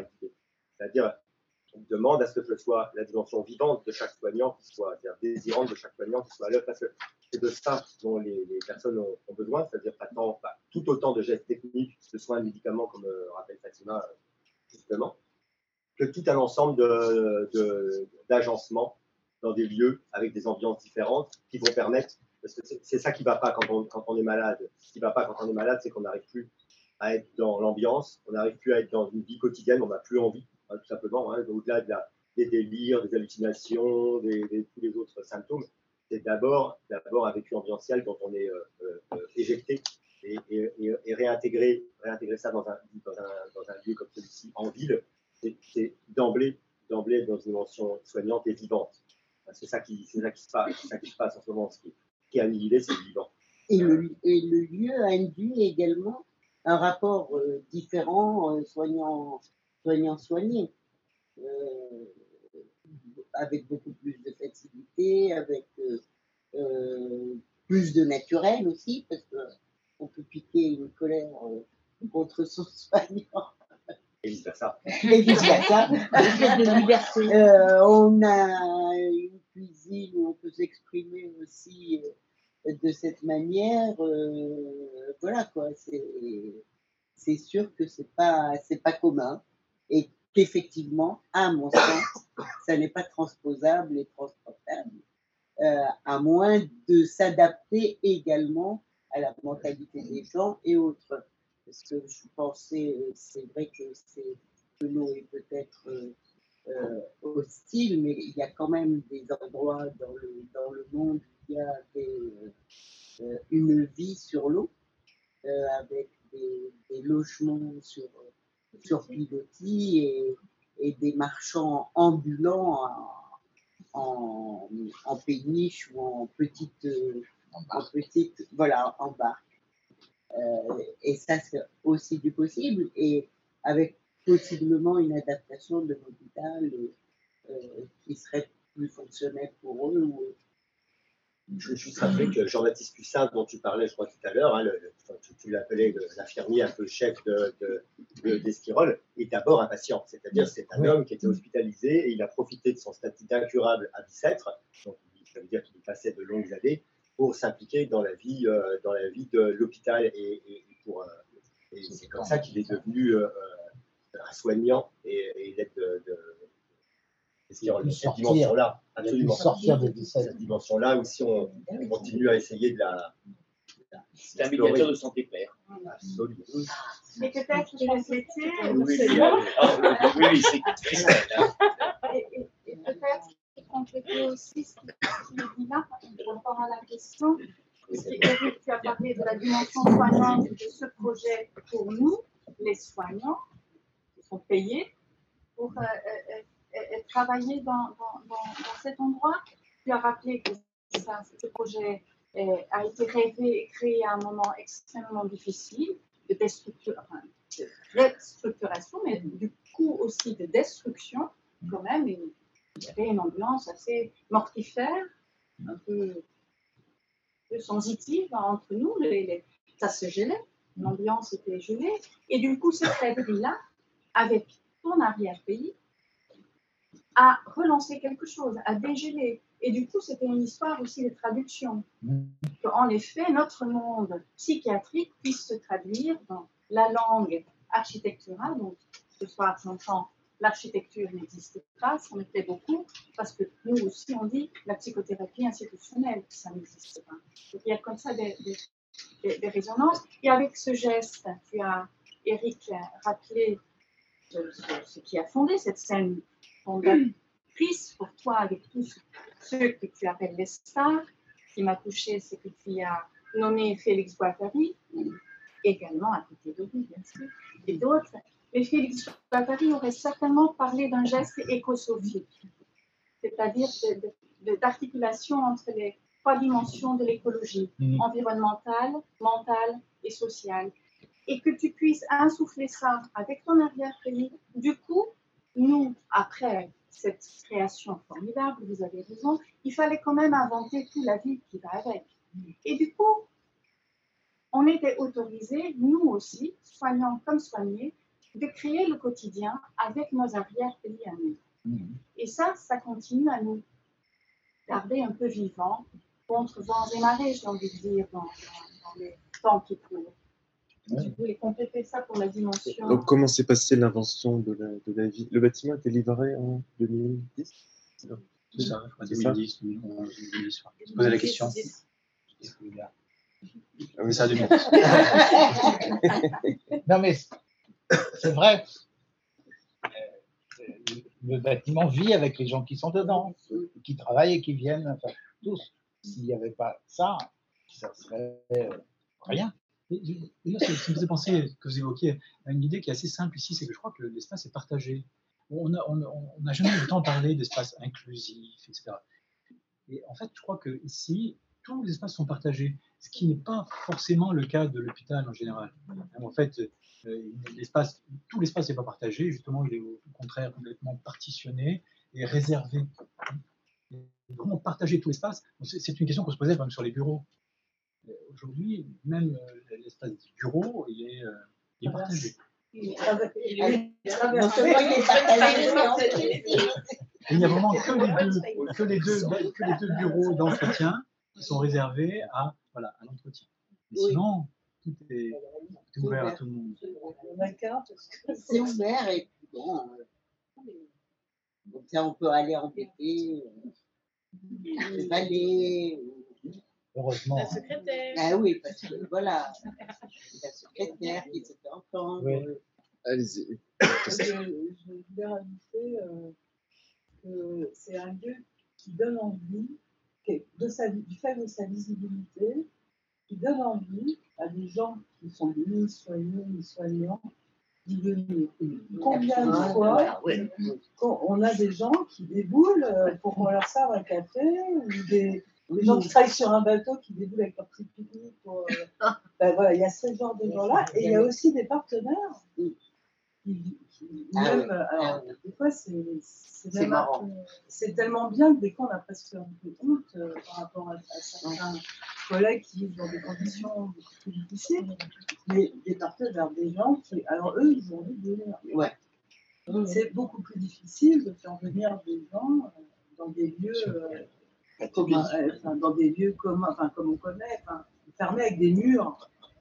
Euh, il y a- Moi, ce qui au début pouvait me gêner, Parce que je- je- cette visibilité-là, il y a eu beaucoup de journalistes qui sont passés, tout ça, je comprends. Enfin, ça, ça m'agaçait. Il y avait quelque chose de, de l'intimité. de- Et passait.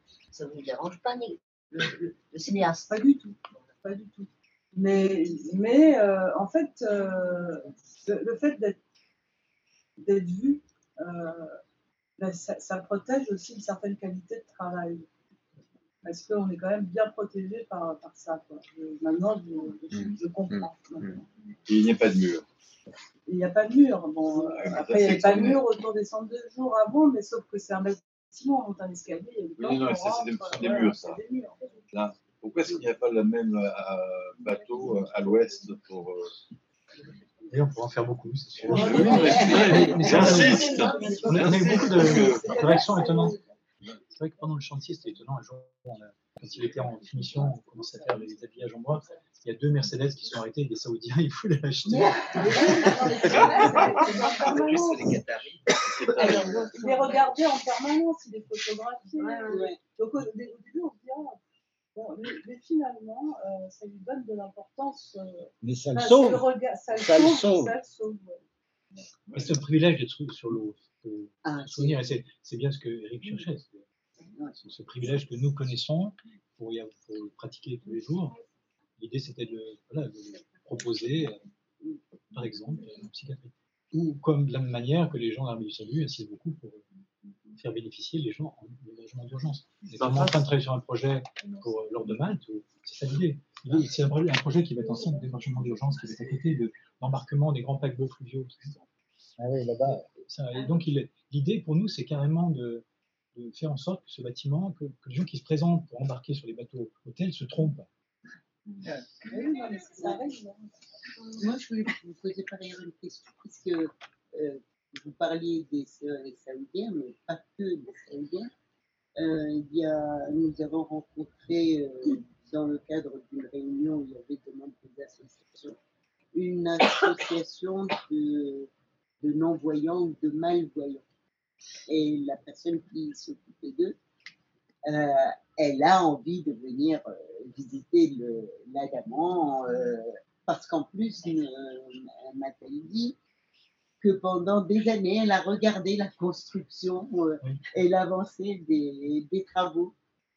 Et elle voulait également pouvoir amener euh, quelques non-voyants pour voir euh, la sensation qu'ils auraient eue euh, dans un, un tel lieu qui, Et c'est important, c'est parce qu'en effet, tout ce qui est de l'ordre du toucher, absolument. tout ce qui est de l'ordre du toucher, tout ce qui est de l'ordre de- de- des sensations, des bruits, ça, ça compte beaucoup aussi dans, dans- dans le travail d'architecture. hein, Ouais, ouais. Ça devrait. Il faut arriver à sortir. à qui nous autorise. Il faut arriver à sortir de ce, cet univers de placoplate, parce que finalement, c'est quand même ça qu'on nous propose aujourd'hui, hein, c'est l'univers du placoplate. Et je me souviens que en même temps qu'on travaillait sur Adamant, euh, je, su- je suivais un cousin qui, était, qui allait à l'hôpital de Choisy, de Choisy. J'y allais régulièrement et je, je, je me percevais à quel point c'était pas du tout ce qu'il fallait faire. Mais- C'est-à-dire un univers euh, dit euh, tamisé. En fait, on, a envie que les gens dorment. C'est terrifiant. C'est- Quand on les les regarde bien, ces espaces-là, qui sont pourtant totalement typiques de, de ce qu'on appelle le monde hospitalier, à quel point ils sont dans une sorte de délire. C'est-à-dire, C'est ce que j'appelle moi le délire du placoplate. Oui, mais ça, c'est un, un truc de riche, ce que tu éprouves. Parce que la réalité de la psychiatrie, c'est pas, c'est certes, c'est pas ici. Euh, malheureusement, et, c'est pas, je veux dire, les psychiatres et les professionnels et la société est bien contente que ça soit pas ça. Que ça soit enfermé derrière des murs, etc. C'est évident, c'est, euh, c'est le souhait majoritaire, qu'on est donc dans un système minoritaire. C'est pour ça que je disais qu'il faut le protéger encore plus en le classant euh, en classé. historique. Oui. Un monument Bah, c'est historique. c'est- c'est pas tant- c'est le monument qu'il faut classer, c'est euh, l'équipe. ce qui s'y Et, en, euh, et en espèce en voie de disparition, c'est c'est le dire c'est classé. euh, le côté vivant, le côté vivant de la chose.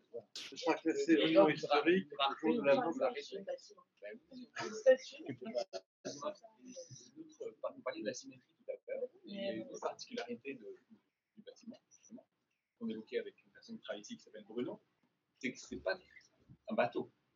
C'est-à-dire qu'il n'y a pas de proue et de poupe. Il n'y a pas de moteur non plus. Et que ça, ça a certaines implications symboliques qui me semblent anodines. Oui, c'est très clair. Encore une fois, ce que vous évoquez de, des particularités d'un bateau, la proue, la poupe, sont ce qu'on parle de ce qui existe dans les bateaux de mer. hein, de mer. Déjà, on n'est pas dans un univers maritime. Les, les barges, par exemple, les péniches, c'est beaucoup moins marqué. Il y a beaucoup de, barges qui sont un peu beaucoup plus symétriques. La, barge de la, la péniche de- d'Éric, de, d'Éric, elle, est- c'est pour le Rhône. Mais déjà pour des milieux plus, plus durs, plus agressifs, il y a une véritable proue. Mais, c'est vrai que c'est important cette symétrie. En tout cas, pour nous, euh, elle était acceptable, une parce qu'elle ne fait pas du tout partie des références aujourd'hui architecturales. Pas du tout. Il y a très peu de bâtiments totalement symétriques, sauf ceux qu'on a qu'on accepte dans, par exemple, dans les grands, dans les grands moments de l'architecture, comme par exemple la Villa Savoie, le Corbusier, est un bâtiment symétrique.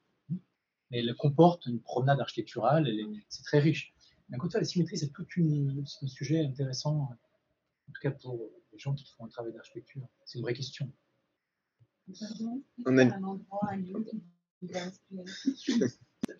Oui, je parlais tout à l'heure en fait, de ces références qui étaient pour nous très importantes, c'est celle du travail de Louis Kahn. Je ne sais pas si vous voyez ce que c'est, mais aujourd'hui, c'est important de le citer. C'est un architecte qui n'est plus du tout, repéré, même dans les écoles d'architecture, c'est surprenant. Qu'en fait, c'est un très grand architecte euh, qui de l'histoire de l'architecture, qui a apporté des choses très importantes, avec une approche très particulière. Et en tout cas, on était vraiment baigné à ce moment-là dans, ce travail, dans ses, non seulement dans son travail, ce qui est intéressant dans, dans Louis c'est pas seulement dans son travail, dans sa production, mais aussi dans ce qu'il dit de sa démarche. Parce que là aussi, ce qui est intéressant chez lui, dans son discours, là où il est le plus précis, c'est quand il parle de sa parle de sa manière de travailler, comment il travaille. Et si on va beaucoup plus loin, on peut même aller jusqu'à sa manière même matérielle de travailler. C'est quelqu'un qui, travaillait au fusain, donc euh, c'est un architecte qui, a fait des grands bâtiments, travaillait au fusain, ce qui est déjà une première particularité. En fait, il, euh, avait une, c'est très particulier, donc il travaillait au fusain, et en plus, avec sa manche comme ça, il efface, le, fusain c'est très diffus comme ça, vous effacez comme ça, il ne reste que quelques lignes qui, submergent, qui reviennent, sur lesquelles vous reprenez. Donc c'est un travail, vous savez, c'est un travail de fusion, c'est un travail de recommencement permanent, de recherche de ça, du fait que les, espaces sont imbriqués, ils ont un sens très fort, que par exemple la rue est un thème qu'on peut très bien trouver dans un bâtiment, qui est, qui, un, un- thème vraiment inclusif. ce sont des, des, des constructions, une fois que j'appelle de fusion. Et pour nous, ces références, c'est très important. Alors dire qu'il y a euh, un bâtiment en particulier qui, fait référence, qui, qui est une référence ici, certainement, hein. Euh, aussi, le, le Corbusier avait une, phrase qui est très simple, il disait on commence à produire en reproduisant. C'est vrai que l'idée qu'un architecte travaille de façon euh, ex nihilo, à partir de rien, est totalement absurde. Comme n'importe quel artiste, un architecte travaille à partir de références. Donc il y en a certainement qui sont assez proches de bâtiments, mais en tout cas à ce moment-là, on travaillait sur ces bâtiments de Louis Kahn. Si vous avez l'occasion de regarder sur, Internet ce que- ce qu'est son travail, peut-être que vous ressentirez cette euh, relation. Il y a un très très beau film documentaire sur que j'ignorais, dans Résonance avec Louis Kahn. Et j'ai vu ce film à l'époque. Je ne me souviens du titre. My Architect. Pardon Sur Kahn Oui, My Architect. My Architect, c'est ça, c'est son fils. ouais. Et son fils a fait ça et on, il parle d'ailleurs de son rapport à la folie. Ça. Ah vrai. Ouais, C'est magnifique. My Architect. My Architect, c'était. Architect. En anglais. Oui, après, oui, parce que il est américain et et il a fait les bâtiments flottants. euh, Est-ce que je peux parler à l'architecte Euh, Autant j'adore Charlotte Perriand, autant le Corbusier, qu'est-il apporté? Ah, C'est une grande question. Autre conférence. Ah, il est quelle heure? il plus que 26 minutes. Mais... Non, mais il a porté ce genre de phrase, par exemple. Vous voyez, c'est- des phrases Oui, oui, très simples qu'on commence à produire en reproduisant. ça. Mais la maison Des du Fada, On peut peut-être donner la parole à On, ouais, on va prendre une question. Euh,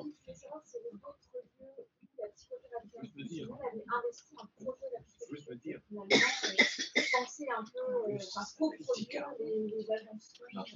euh, Et, sinon, je pense que c'est non, pourquoi Il y a une conférence sur Philippe Pommel cette année dans le cadre de la chaire de philosophie à l'hôpital qui a travaillé avec, euh, toute sa vie avec euh, une architecte. euh, Nicole Sonolé. Ouais. Tout à fait. Donc, il a quand même tout le 13e arrondissement, il a cofondé, co-construit euh, Il a avec, avec elle en travaillant vraiment étroitement sur tous les lieux CMP, centres d'accueil et lits d'hospitalisation dans différents lieux de Paris et de la banlieue. Mm. C'est quelle date cette. euh, Sonolé Pommel, c'est les années 70. Non, pardon, euh, cette conférence. Ah, la date de la conférence. euh, je, je sais pas. Je crois qu'elle n'aura pas lieu, en fait. Ah. Bon. Non. Bon, en tout cas, voilà. Il y a un très, beau, un très bel article sur ce travail. Il y a un très bel article de Meredith Tenour, qui est une architecte qui effectivement devait intervenir cette année, mais ça peut plus se faire. Elle vient l'année prochaine. Spécialiste de Pommel et de Sonolé, qui ont effectivement une expérience euh, un peu plus ancienne de collaboration très étroite entre l'architecte et, euh, et le médecin. Il y en a pas Il y a les beaucoup, hein. wagons, Il y en a- la chaînée aussi. Hein? Il y a les wagons de la À la chaînée. chaînée, oui. Ouais. c'est- c'est- Oui, C'est ouais, ouais, ouais, différence. ouais. Ok. Jean Girard, ouais. Moi, j'avais envie de rajouter quand même euh, quelque chose euh, un peu à cette histoire du soin et de comment ça s'est construit. euh, et comment il y a eu une rencontre aussi de deux univers à un moment donné. Vous l'avez un peu dit, mais pour l'avoir vécu un peu plus de l'intérieur, avoir fait des ateliers autour de ça, euh, de l'architecture, de, de la ville, de la circulation, euh, tout ce travail que ça nous a permis, en fait, euh, nous, de réaliser, euh, des petits groupes comme ça euh, qui travaillaient, qui faisaient du reportage, qui faisaient, il n'y avait pas encore de radio, mais il y avait déjà le journal, le fameux carnet de bord, effectivement. Et, et quand même, tout ça, je trouve que. alors, oui, ce bâtiment est beau, bien sûr, il n'y a pas de doute là-dessus. Oui, il est symétrique, oui, il y a de la matière. Mais j'ai envie de dire, oui, il y a eu rencontre, surtout. Et pour moi, euh, je pense que c'est ça aussi qui est toujours dans ce lieu, c'est-à-dire que même s'il y a plein de gens, moi je me souviens très bien de ces groupes-là, je regardais tout à l'heure autour de moi, euh, il y a plein de gens qui ne, sont plus- qui ne fréquentent plus actuellement le centre de jour, pas toujours pour des raisons tristes, hein, euh, rassurez-vous, mais en tout cas, je trouve que dans l'ambiance du lieu reste euh, cette idée que quand même, il, s'agissait de fabriquer et de construire un lieu où on se sentirait bien. Bien, on. Euh, et du coup, il y, a- quand même, je trouve encore, cette attention au lieu euh, qui est là, euh, pour certains très très présente, pour d'autres un peu moins. Mais il y a quand même ce, eh ben, ce lieu a une histoire et son identité, c'est qu'à un moment, il a été fait pour nous. Et le nous, c'est un grand nous, avec des gens qui sont encore là, beaucoup de gens qui sont partis, beaucoup de gens qui arrivent encore tous les jours. Euh, et, et je trouve que, pour moi, en tout cas, c'est ça que je trouve toujours intéressant. Et c'est que, effectivement, quand il y a les touristes euh, qui viennent demander euh, s'il vous reste encore à manger pour le service du midi, et ben on est tout un chacun obligé de les accueillir. Et ce côté un peu, ben, ici, c'est pas. On va pas attendre que le docteur ou le responsable du bateau ou qu'un soignant y aille. C'est un peu le premier qui ouvre la porte, euh, qui y va et qui raconte que ben non, on ne fait pas encore restaurant. Alors des fois on l'a fait, ou des fois on les remercie gentiment, mais je trouve que ce truc partagé, euh, je trouve reste encore comme ça dans l'essence du bateau, euh, avec effectivement quand même des espaces, je, je pense à la madame, des espaces qu'on a pensé, qu'on a imaginé, qu'on a souhaité à l'époque, mais même l'équipe soignante, euh, je pense que euh, les deux tiers de cette équipe euh, ne, sont, travaillent plus ici. Mais avec ce- cette souplesse, et je trouve, moi j'ai trouvé ça passionnant de vous rencontrer, je regarde Delphine aussi. Parce qu'on a beaucoup travaillé ensemble autour du mobilier, d'aller chiner des meubles à l'hôpital. Enfin, moi j'ai des souvenirs comme ça de moments vraiment chouettes autour du bois et de la matière. Mais ce que je voulais dire, c'était que il y, y avait ce, truc auquel je pense que vous avez entendu sur construire quelque chose où les espaces aussi soient pas trop cloisonnés, puissent être modulables. Alors après, l'hôpital a retoqué toute une série d'autres projets que moi je trouvais assez passionnants, avec des, trucs qui se modulaient, des espaces qui s'agrandissaient. Enfin, ouais. Mais en attendant, euh, je trouve qu'il reste cette liberté euh, sur bateau. Pendant un temps, on avait un atelier qui s'appelait L'eau à la bouche. Ici, c'était une salle de restaurant. On a fait, euh, il y a dix jours, une expo photo euh, avec mes collègues euh, pour clôturer sept ans d'atelier photo ici.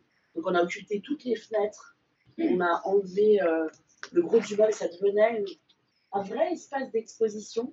Et je trouve que ça, c'est peut-être la chose la plus précieuse, moi, qui me reste d'avoir. Je me dis, dans dix ans, moi, je travaillerai sûrement plus là. Et j'espère que d'autres euh, d'autres personnes en arrivant se diront Ah, tiens, ça me donne une idée, je vais faire un atelier euh, capitonnage, parce que c'est génial, ou je vais faire ceci, cela, parce que l'espace le permet aussi. Euh, voilà, je ne sais pas si je suis un peu long. Oui, c'est pour dire que voilà, il y avait cette de la liberté aussi, euh, comme ça, de, de continuer à vivre et donc à désirer et donc peut-être à soigner. Et de pas ressembler à un hôpital, du coup? Qu'on peut confondre avec. euh, Avec beaucoup d'autres objets. Mais c'est quoi un hôpital? On a une question là. Je dois répondre. euh, On a une question au fond. Comment est venu le nom de l'Adamant Ah, mais c'était la, Ben, ma un question. Il faut finir le récit sur le choix du nom. Ah oui, j'ai déjà entendu des choses, mais j'y crois pas. J'avais commencé. Ben, J'ai dit qu'on avait, on, on avait lancé un appel à, à, dans, dans l'ensemble du service. Et puis qu'il y avait eu une liste, je dis 300, mais 200 c'était. C'était 200, enfin c'était c'était fou quoi. Il y avait vraiment comment on allait faire avec ça? Donc on a fait une, on a fait un jury. Je me souviens qu'il y avait six professionnels du soin, disons ça comme ça, puis six non professionnels du soin. Et puis, ça faisait 12. Et, et je, et je me suis dit, il faut, il faut que je me mette là-dedans parce que comme ça, il y aura le 13. Si jamais il y a égalité. Bon, enfin voilà, c'est comme ça. On a été 13 comme ça. Et on s'est réunis pendant deux matinées. Et on a éliminé les noms petit à petit. En fait, on a commencé par dire, bah, euh, chacun met les noms qu'il veut sur une feuille. Alors, il en met autant qu'il veut. Ça nous en a fait, euh, je sais pas, euh, 50 qui restaient. Et, et on a fait deux, trois. Bon, ça discutait. Ça prend du temps, je, je je résume, ça prend beaucoup de temps, des, réunions comme ça. Surtout que l'objectif, c'était que ça prenne du temps et que ça discute. Oui, sinon, ça n'a pas d'intérêt. Et, et donc, euh, au bout de la matinée, il nous en restait peut-être une dizaine. Fait deux ou trois tours de, de sélection. On a refait une matinée la semaine suivante, je crois. Tu étais là, toi, je me souviens bien. En fait, j'étais là, mais ça, je m'en souviens. Que- Ben, on, on bataillait fer ben, aussi. Ah, je- euh, oui. Et, et alors, la, la semaine suivante, on s'est retrouvés tous les 13 là, et on a commencé à défendre les noms. Vraiment. Euh, donc, ça discutait vraiment beaucoup. Ça a pris encore toute la matinée. Et petit à petit, on s'est retrouvé avec deux noms. À la fin. Et, tout ça, c'était des votes secrets. Hein. C'est une on ne rigolait pas. hein. Il, y a- il y avait Adamant d'un côté et Utopie de l'autre. Ah ben, Utopie, c'était le vôtre. Bah oui, donc je défendais ce truc-là. Et Adamant, euh, je sais plus qui le défendait. Oh, non, c'est pas moi qui défendais. Bah si, j'ai souvenir, c'était toi qui le défendais. Mais quelle est l'origine Non, du mot non, Adamant non, je je défendais Adam contre l'utopie. Ah voilà, c'est ça. C'est. En C'est fait, j'avais une autre position. Oui, mais t'étais plus là. Qui est qui est arrivé en troisième. Et c'est pas Arnaud qui défendait Adamant Non, non, je pense pas. Tout à fait. Ah non, je ne sais plus qui le défendait, enfin en tout cas. Mais Adamant, ça veut dire quoi Eh ben, ça ne veut rien dire. Enfin, c'est un mot inventé. Et, et dans ce mot-là, moi, ça chantait dedans. Il y avait Adam et Amant. Ah Et quand on associe les deux, ce qui est complètement inimaginable, ça fait un peu adamantin. Et adamantin, c'est dur comme le diamant. Ah. Et en même temps, Adamant, c'est une archipel j'ai su ça après. C'est une archipel euh, dans l'océan Pacifique, du côté de une, ou un archipel. Un archipel. Je le- moi, je le vois féminin. Enfin, c'est un archipel, disons, dans l'océan Pacifique du côté très sud, du côté de la Nouvelle-Zélande, et, et presque euh, euh, à l'opposé de, de la France. Presque. Pas tout à fait, aux antipodes. Je crois que c'est un groupe de punk. Et, et par ailleurs, il y, a, il y a- il y a aussi, il y a aussi, je crois, un groupe anglais hein, qui s'appelait Agamant. Bon, enfin, en tout cas, celui-là, il est sorti, on ne savait pas ce que ça voulait dire. Et, et il a gagné le, le dernier vote. Donc, et ce n'est pas la peine que je sois le 13e. Et, et- et maintenant, je suis bien content que ça soit Agamant, en tout cas. Ah, Ah ouais. Il y a plein de choses. Je crois qu'il y a un livre qui s'appelle L'Adamante aussi, c'est ça, Oui. un livre de science-fiction. Euh, docteur, juste une, une autre question. Est-ce que en vous, il n'y avait pas aussi le- le- l'idée d'ancrer euh, euh, une unité psychiatrique euh, au centre de la ville? À un moment où on rejetait tous les, où on repoussait euh, toutes les unités et tous les hôpitaux psychiatriques dans, dans les banlieues à l'extérieur des villes. Le Parce que j'ai vu votre réaction par rapport à l'hôtel euh, à l'hôtel Dieu euh, vous êtes plus du tout content qu'il n'y ait pas une, une Oui, non, non, euh, moi j'avais, j'avais un projet plus. Enfin, on peut toujours avoir des projets, mais à un moment, il faut s'arrêter.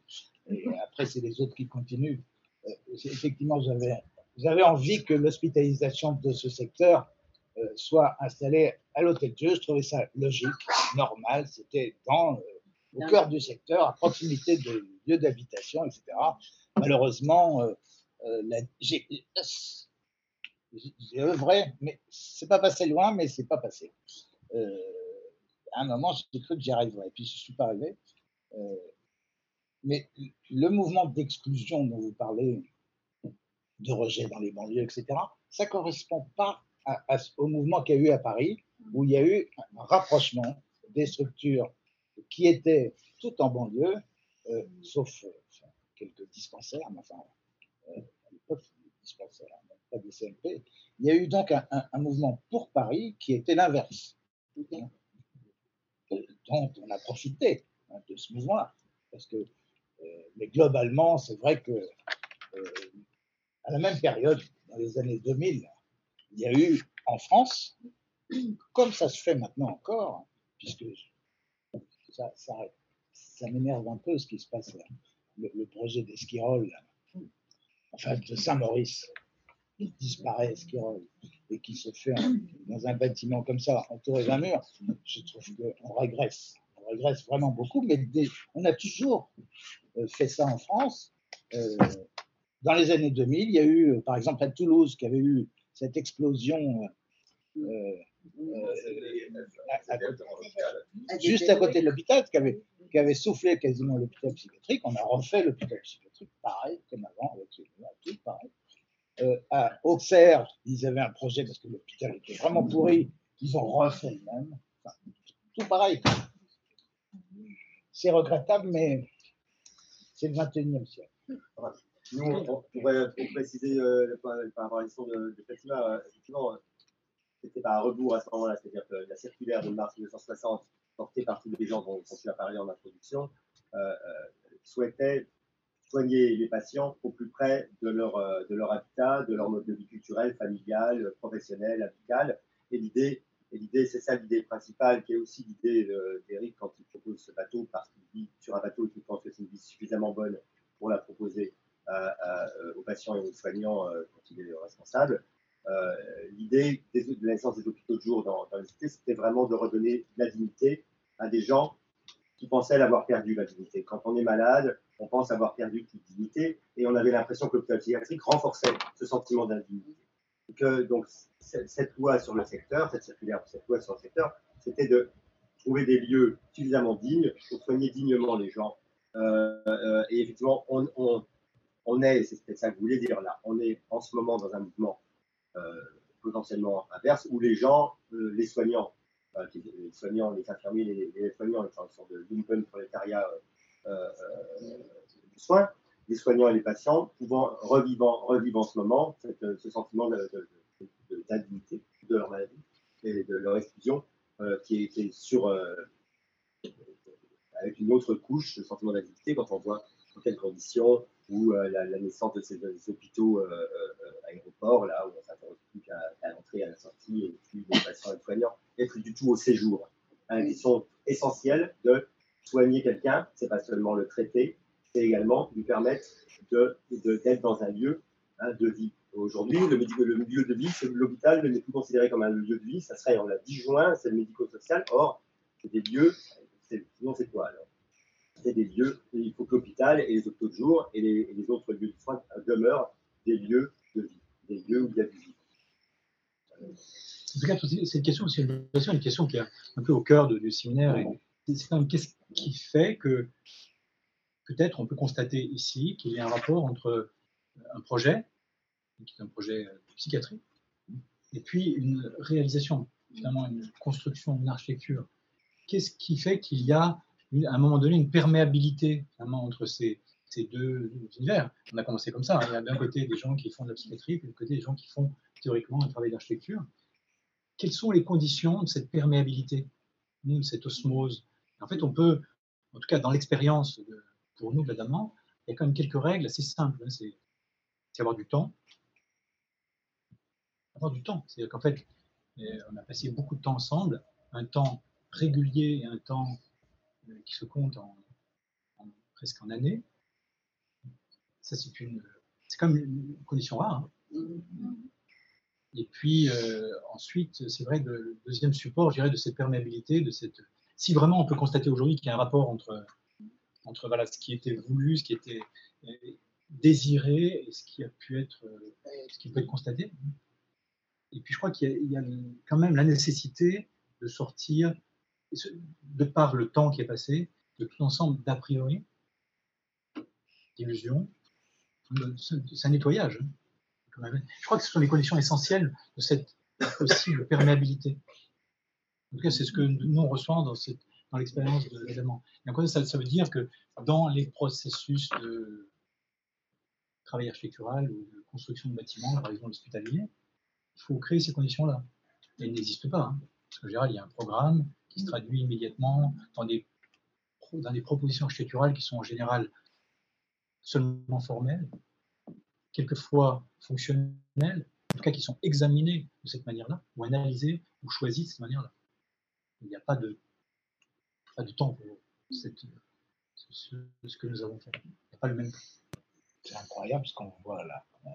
Ouais. À chaque fois, je viens ici, je reviens pas. J'ai l'impression- j'ai le sentiment que ça ne vous a pas. Ça vous a bien marqué de travailler euh, sur ce projet. Oui, mais on le dit. Par rapport même à d'autres. Oui, oui, on le dit, on le répète euh, systématiquement, c'est que ce travail, cette période-là de travail nous a apporté beaucoup dans notre travail architectural, dans, notre, dans notre- ce qu'on a compris de notre travail, ou des nécessités, ou de, des engagements, ou de, de l'intérêt de notre travail. Énormément. Plus que n'importe quel autre projet euh, flottant. Et après, encore une fois, il faut se rappeler que c'est aussi un bâtiment flottant, donc il a des particularités vraiment très fortes, à ce point de vue-là, qui sont à l'origine du bâtiment, qui sont dans la vie tous les jours, la pratique tous les jours. tous les jours. Peut-être une dernière intervention, puisqu'il est déjà 20h, malheureusement. Sinon, on peut s'arrêter sur ces magnifiques. euh, Moi, je reviens toujours à ma Ah.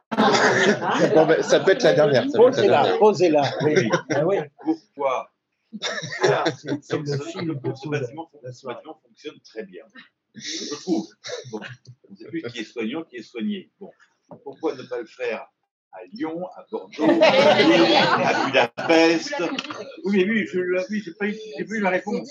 Si. En tout cas, en tout cas, notre réponse, c'est qu'une particularité de l'architecture flottante, c'est qu'elle est déplaçable. Donc, on pourrait Ouais. peut-être pas le, pas le reproduire, mais le prendre et l'emmener euh, ailleurs, à New York.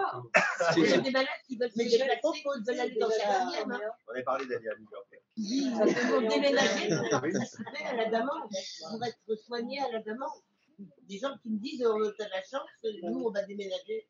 Comme ça on aura peut-être des chances d'être sur la demande. Ah oui, c'est une bonne chose. Pardon Ouais, t'as mis dans une imprimante 3D, comme ça, moi. On l'a refait par Moi, je lui ai demandé, est-ce qu'elle peut se déplacer vu qu'elle n'a pas du tout de moteur Bien sûr. Il peut la tirer. Il y a un remorqueur.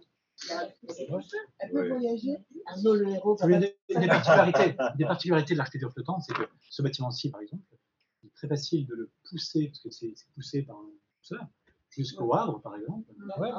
Au Havre, vous le chargez sur une plateforme submersible. C'est une opération extrêmement simple. Vous pouvez l'emmener à New York et le redéposer à New York. Vous voyez Je pense que vous voyez, non, Je sais, il a fait. Non, non, mais pour, euh, pour que la, la la Polynésie- scène, Polynésie. avec les patients. Pardon Avec tes Ouais, patients croisière. On en a fait des croisières. La Parce qu'il direction y a il y a un autre bâtiment flottant qui de nous a nous a offert une croisière. Et il n'est pas, pas très pratique comme il n'est pas très très maniable quand même. Qu'on peut le, le bouger facilement. Il y a quelque chose d'extraordinaire ici que je connaissais, que j'ai vu nulle part ailleurs, et je crois que c'est- les deux passerelles qui sont en même temps des équards et, qui euh, permettent de, en fonction du niveau du bateau, non mais c'est un truc extraordinaire. C'est- c'est de- il y a les bancs, tout ce qu'on veut, mais aussi on peut y aller à n'importe que, à quel que soit le niveau de la Seine. Alors ça, pour les enlever, pour partir en bateau se balader, c'est loin. Mais il y a, d'autres bateaux pour aller se balader. hein. Ah oui? Croyez? Ah mais euh, il y a eu un soin, soin et, et croisière. Il y a eu euh, le père Jaouen qui, Oui, était oui, hein, qui, qui faisait du soin avec son bateau sur un voilier en mer, euh, des toxicomanes essentiellement. Merci beaucoup à tous les deux. Merci.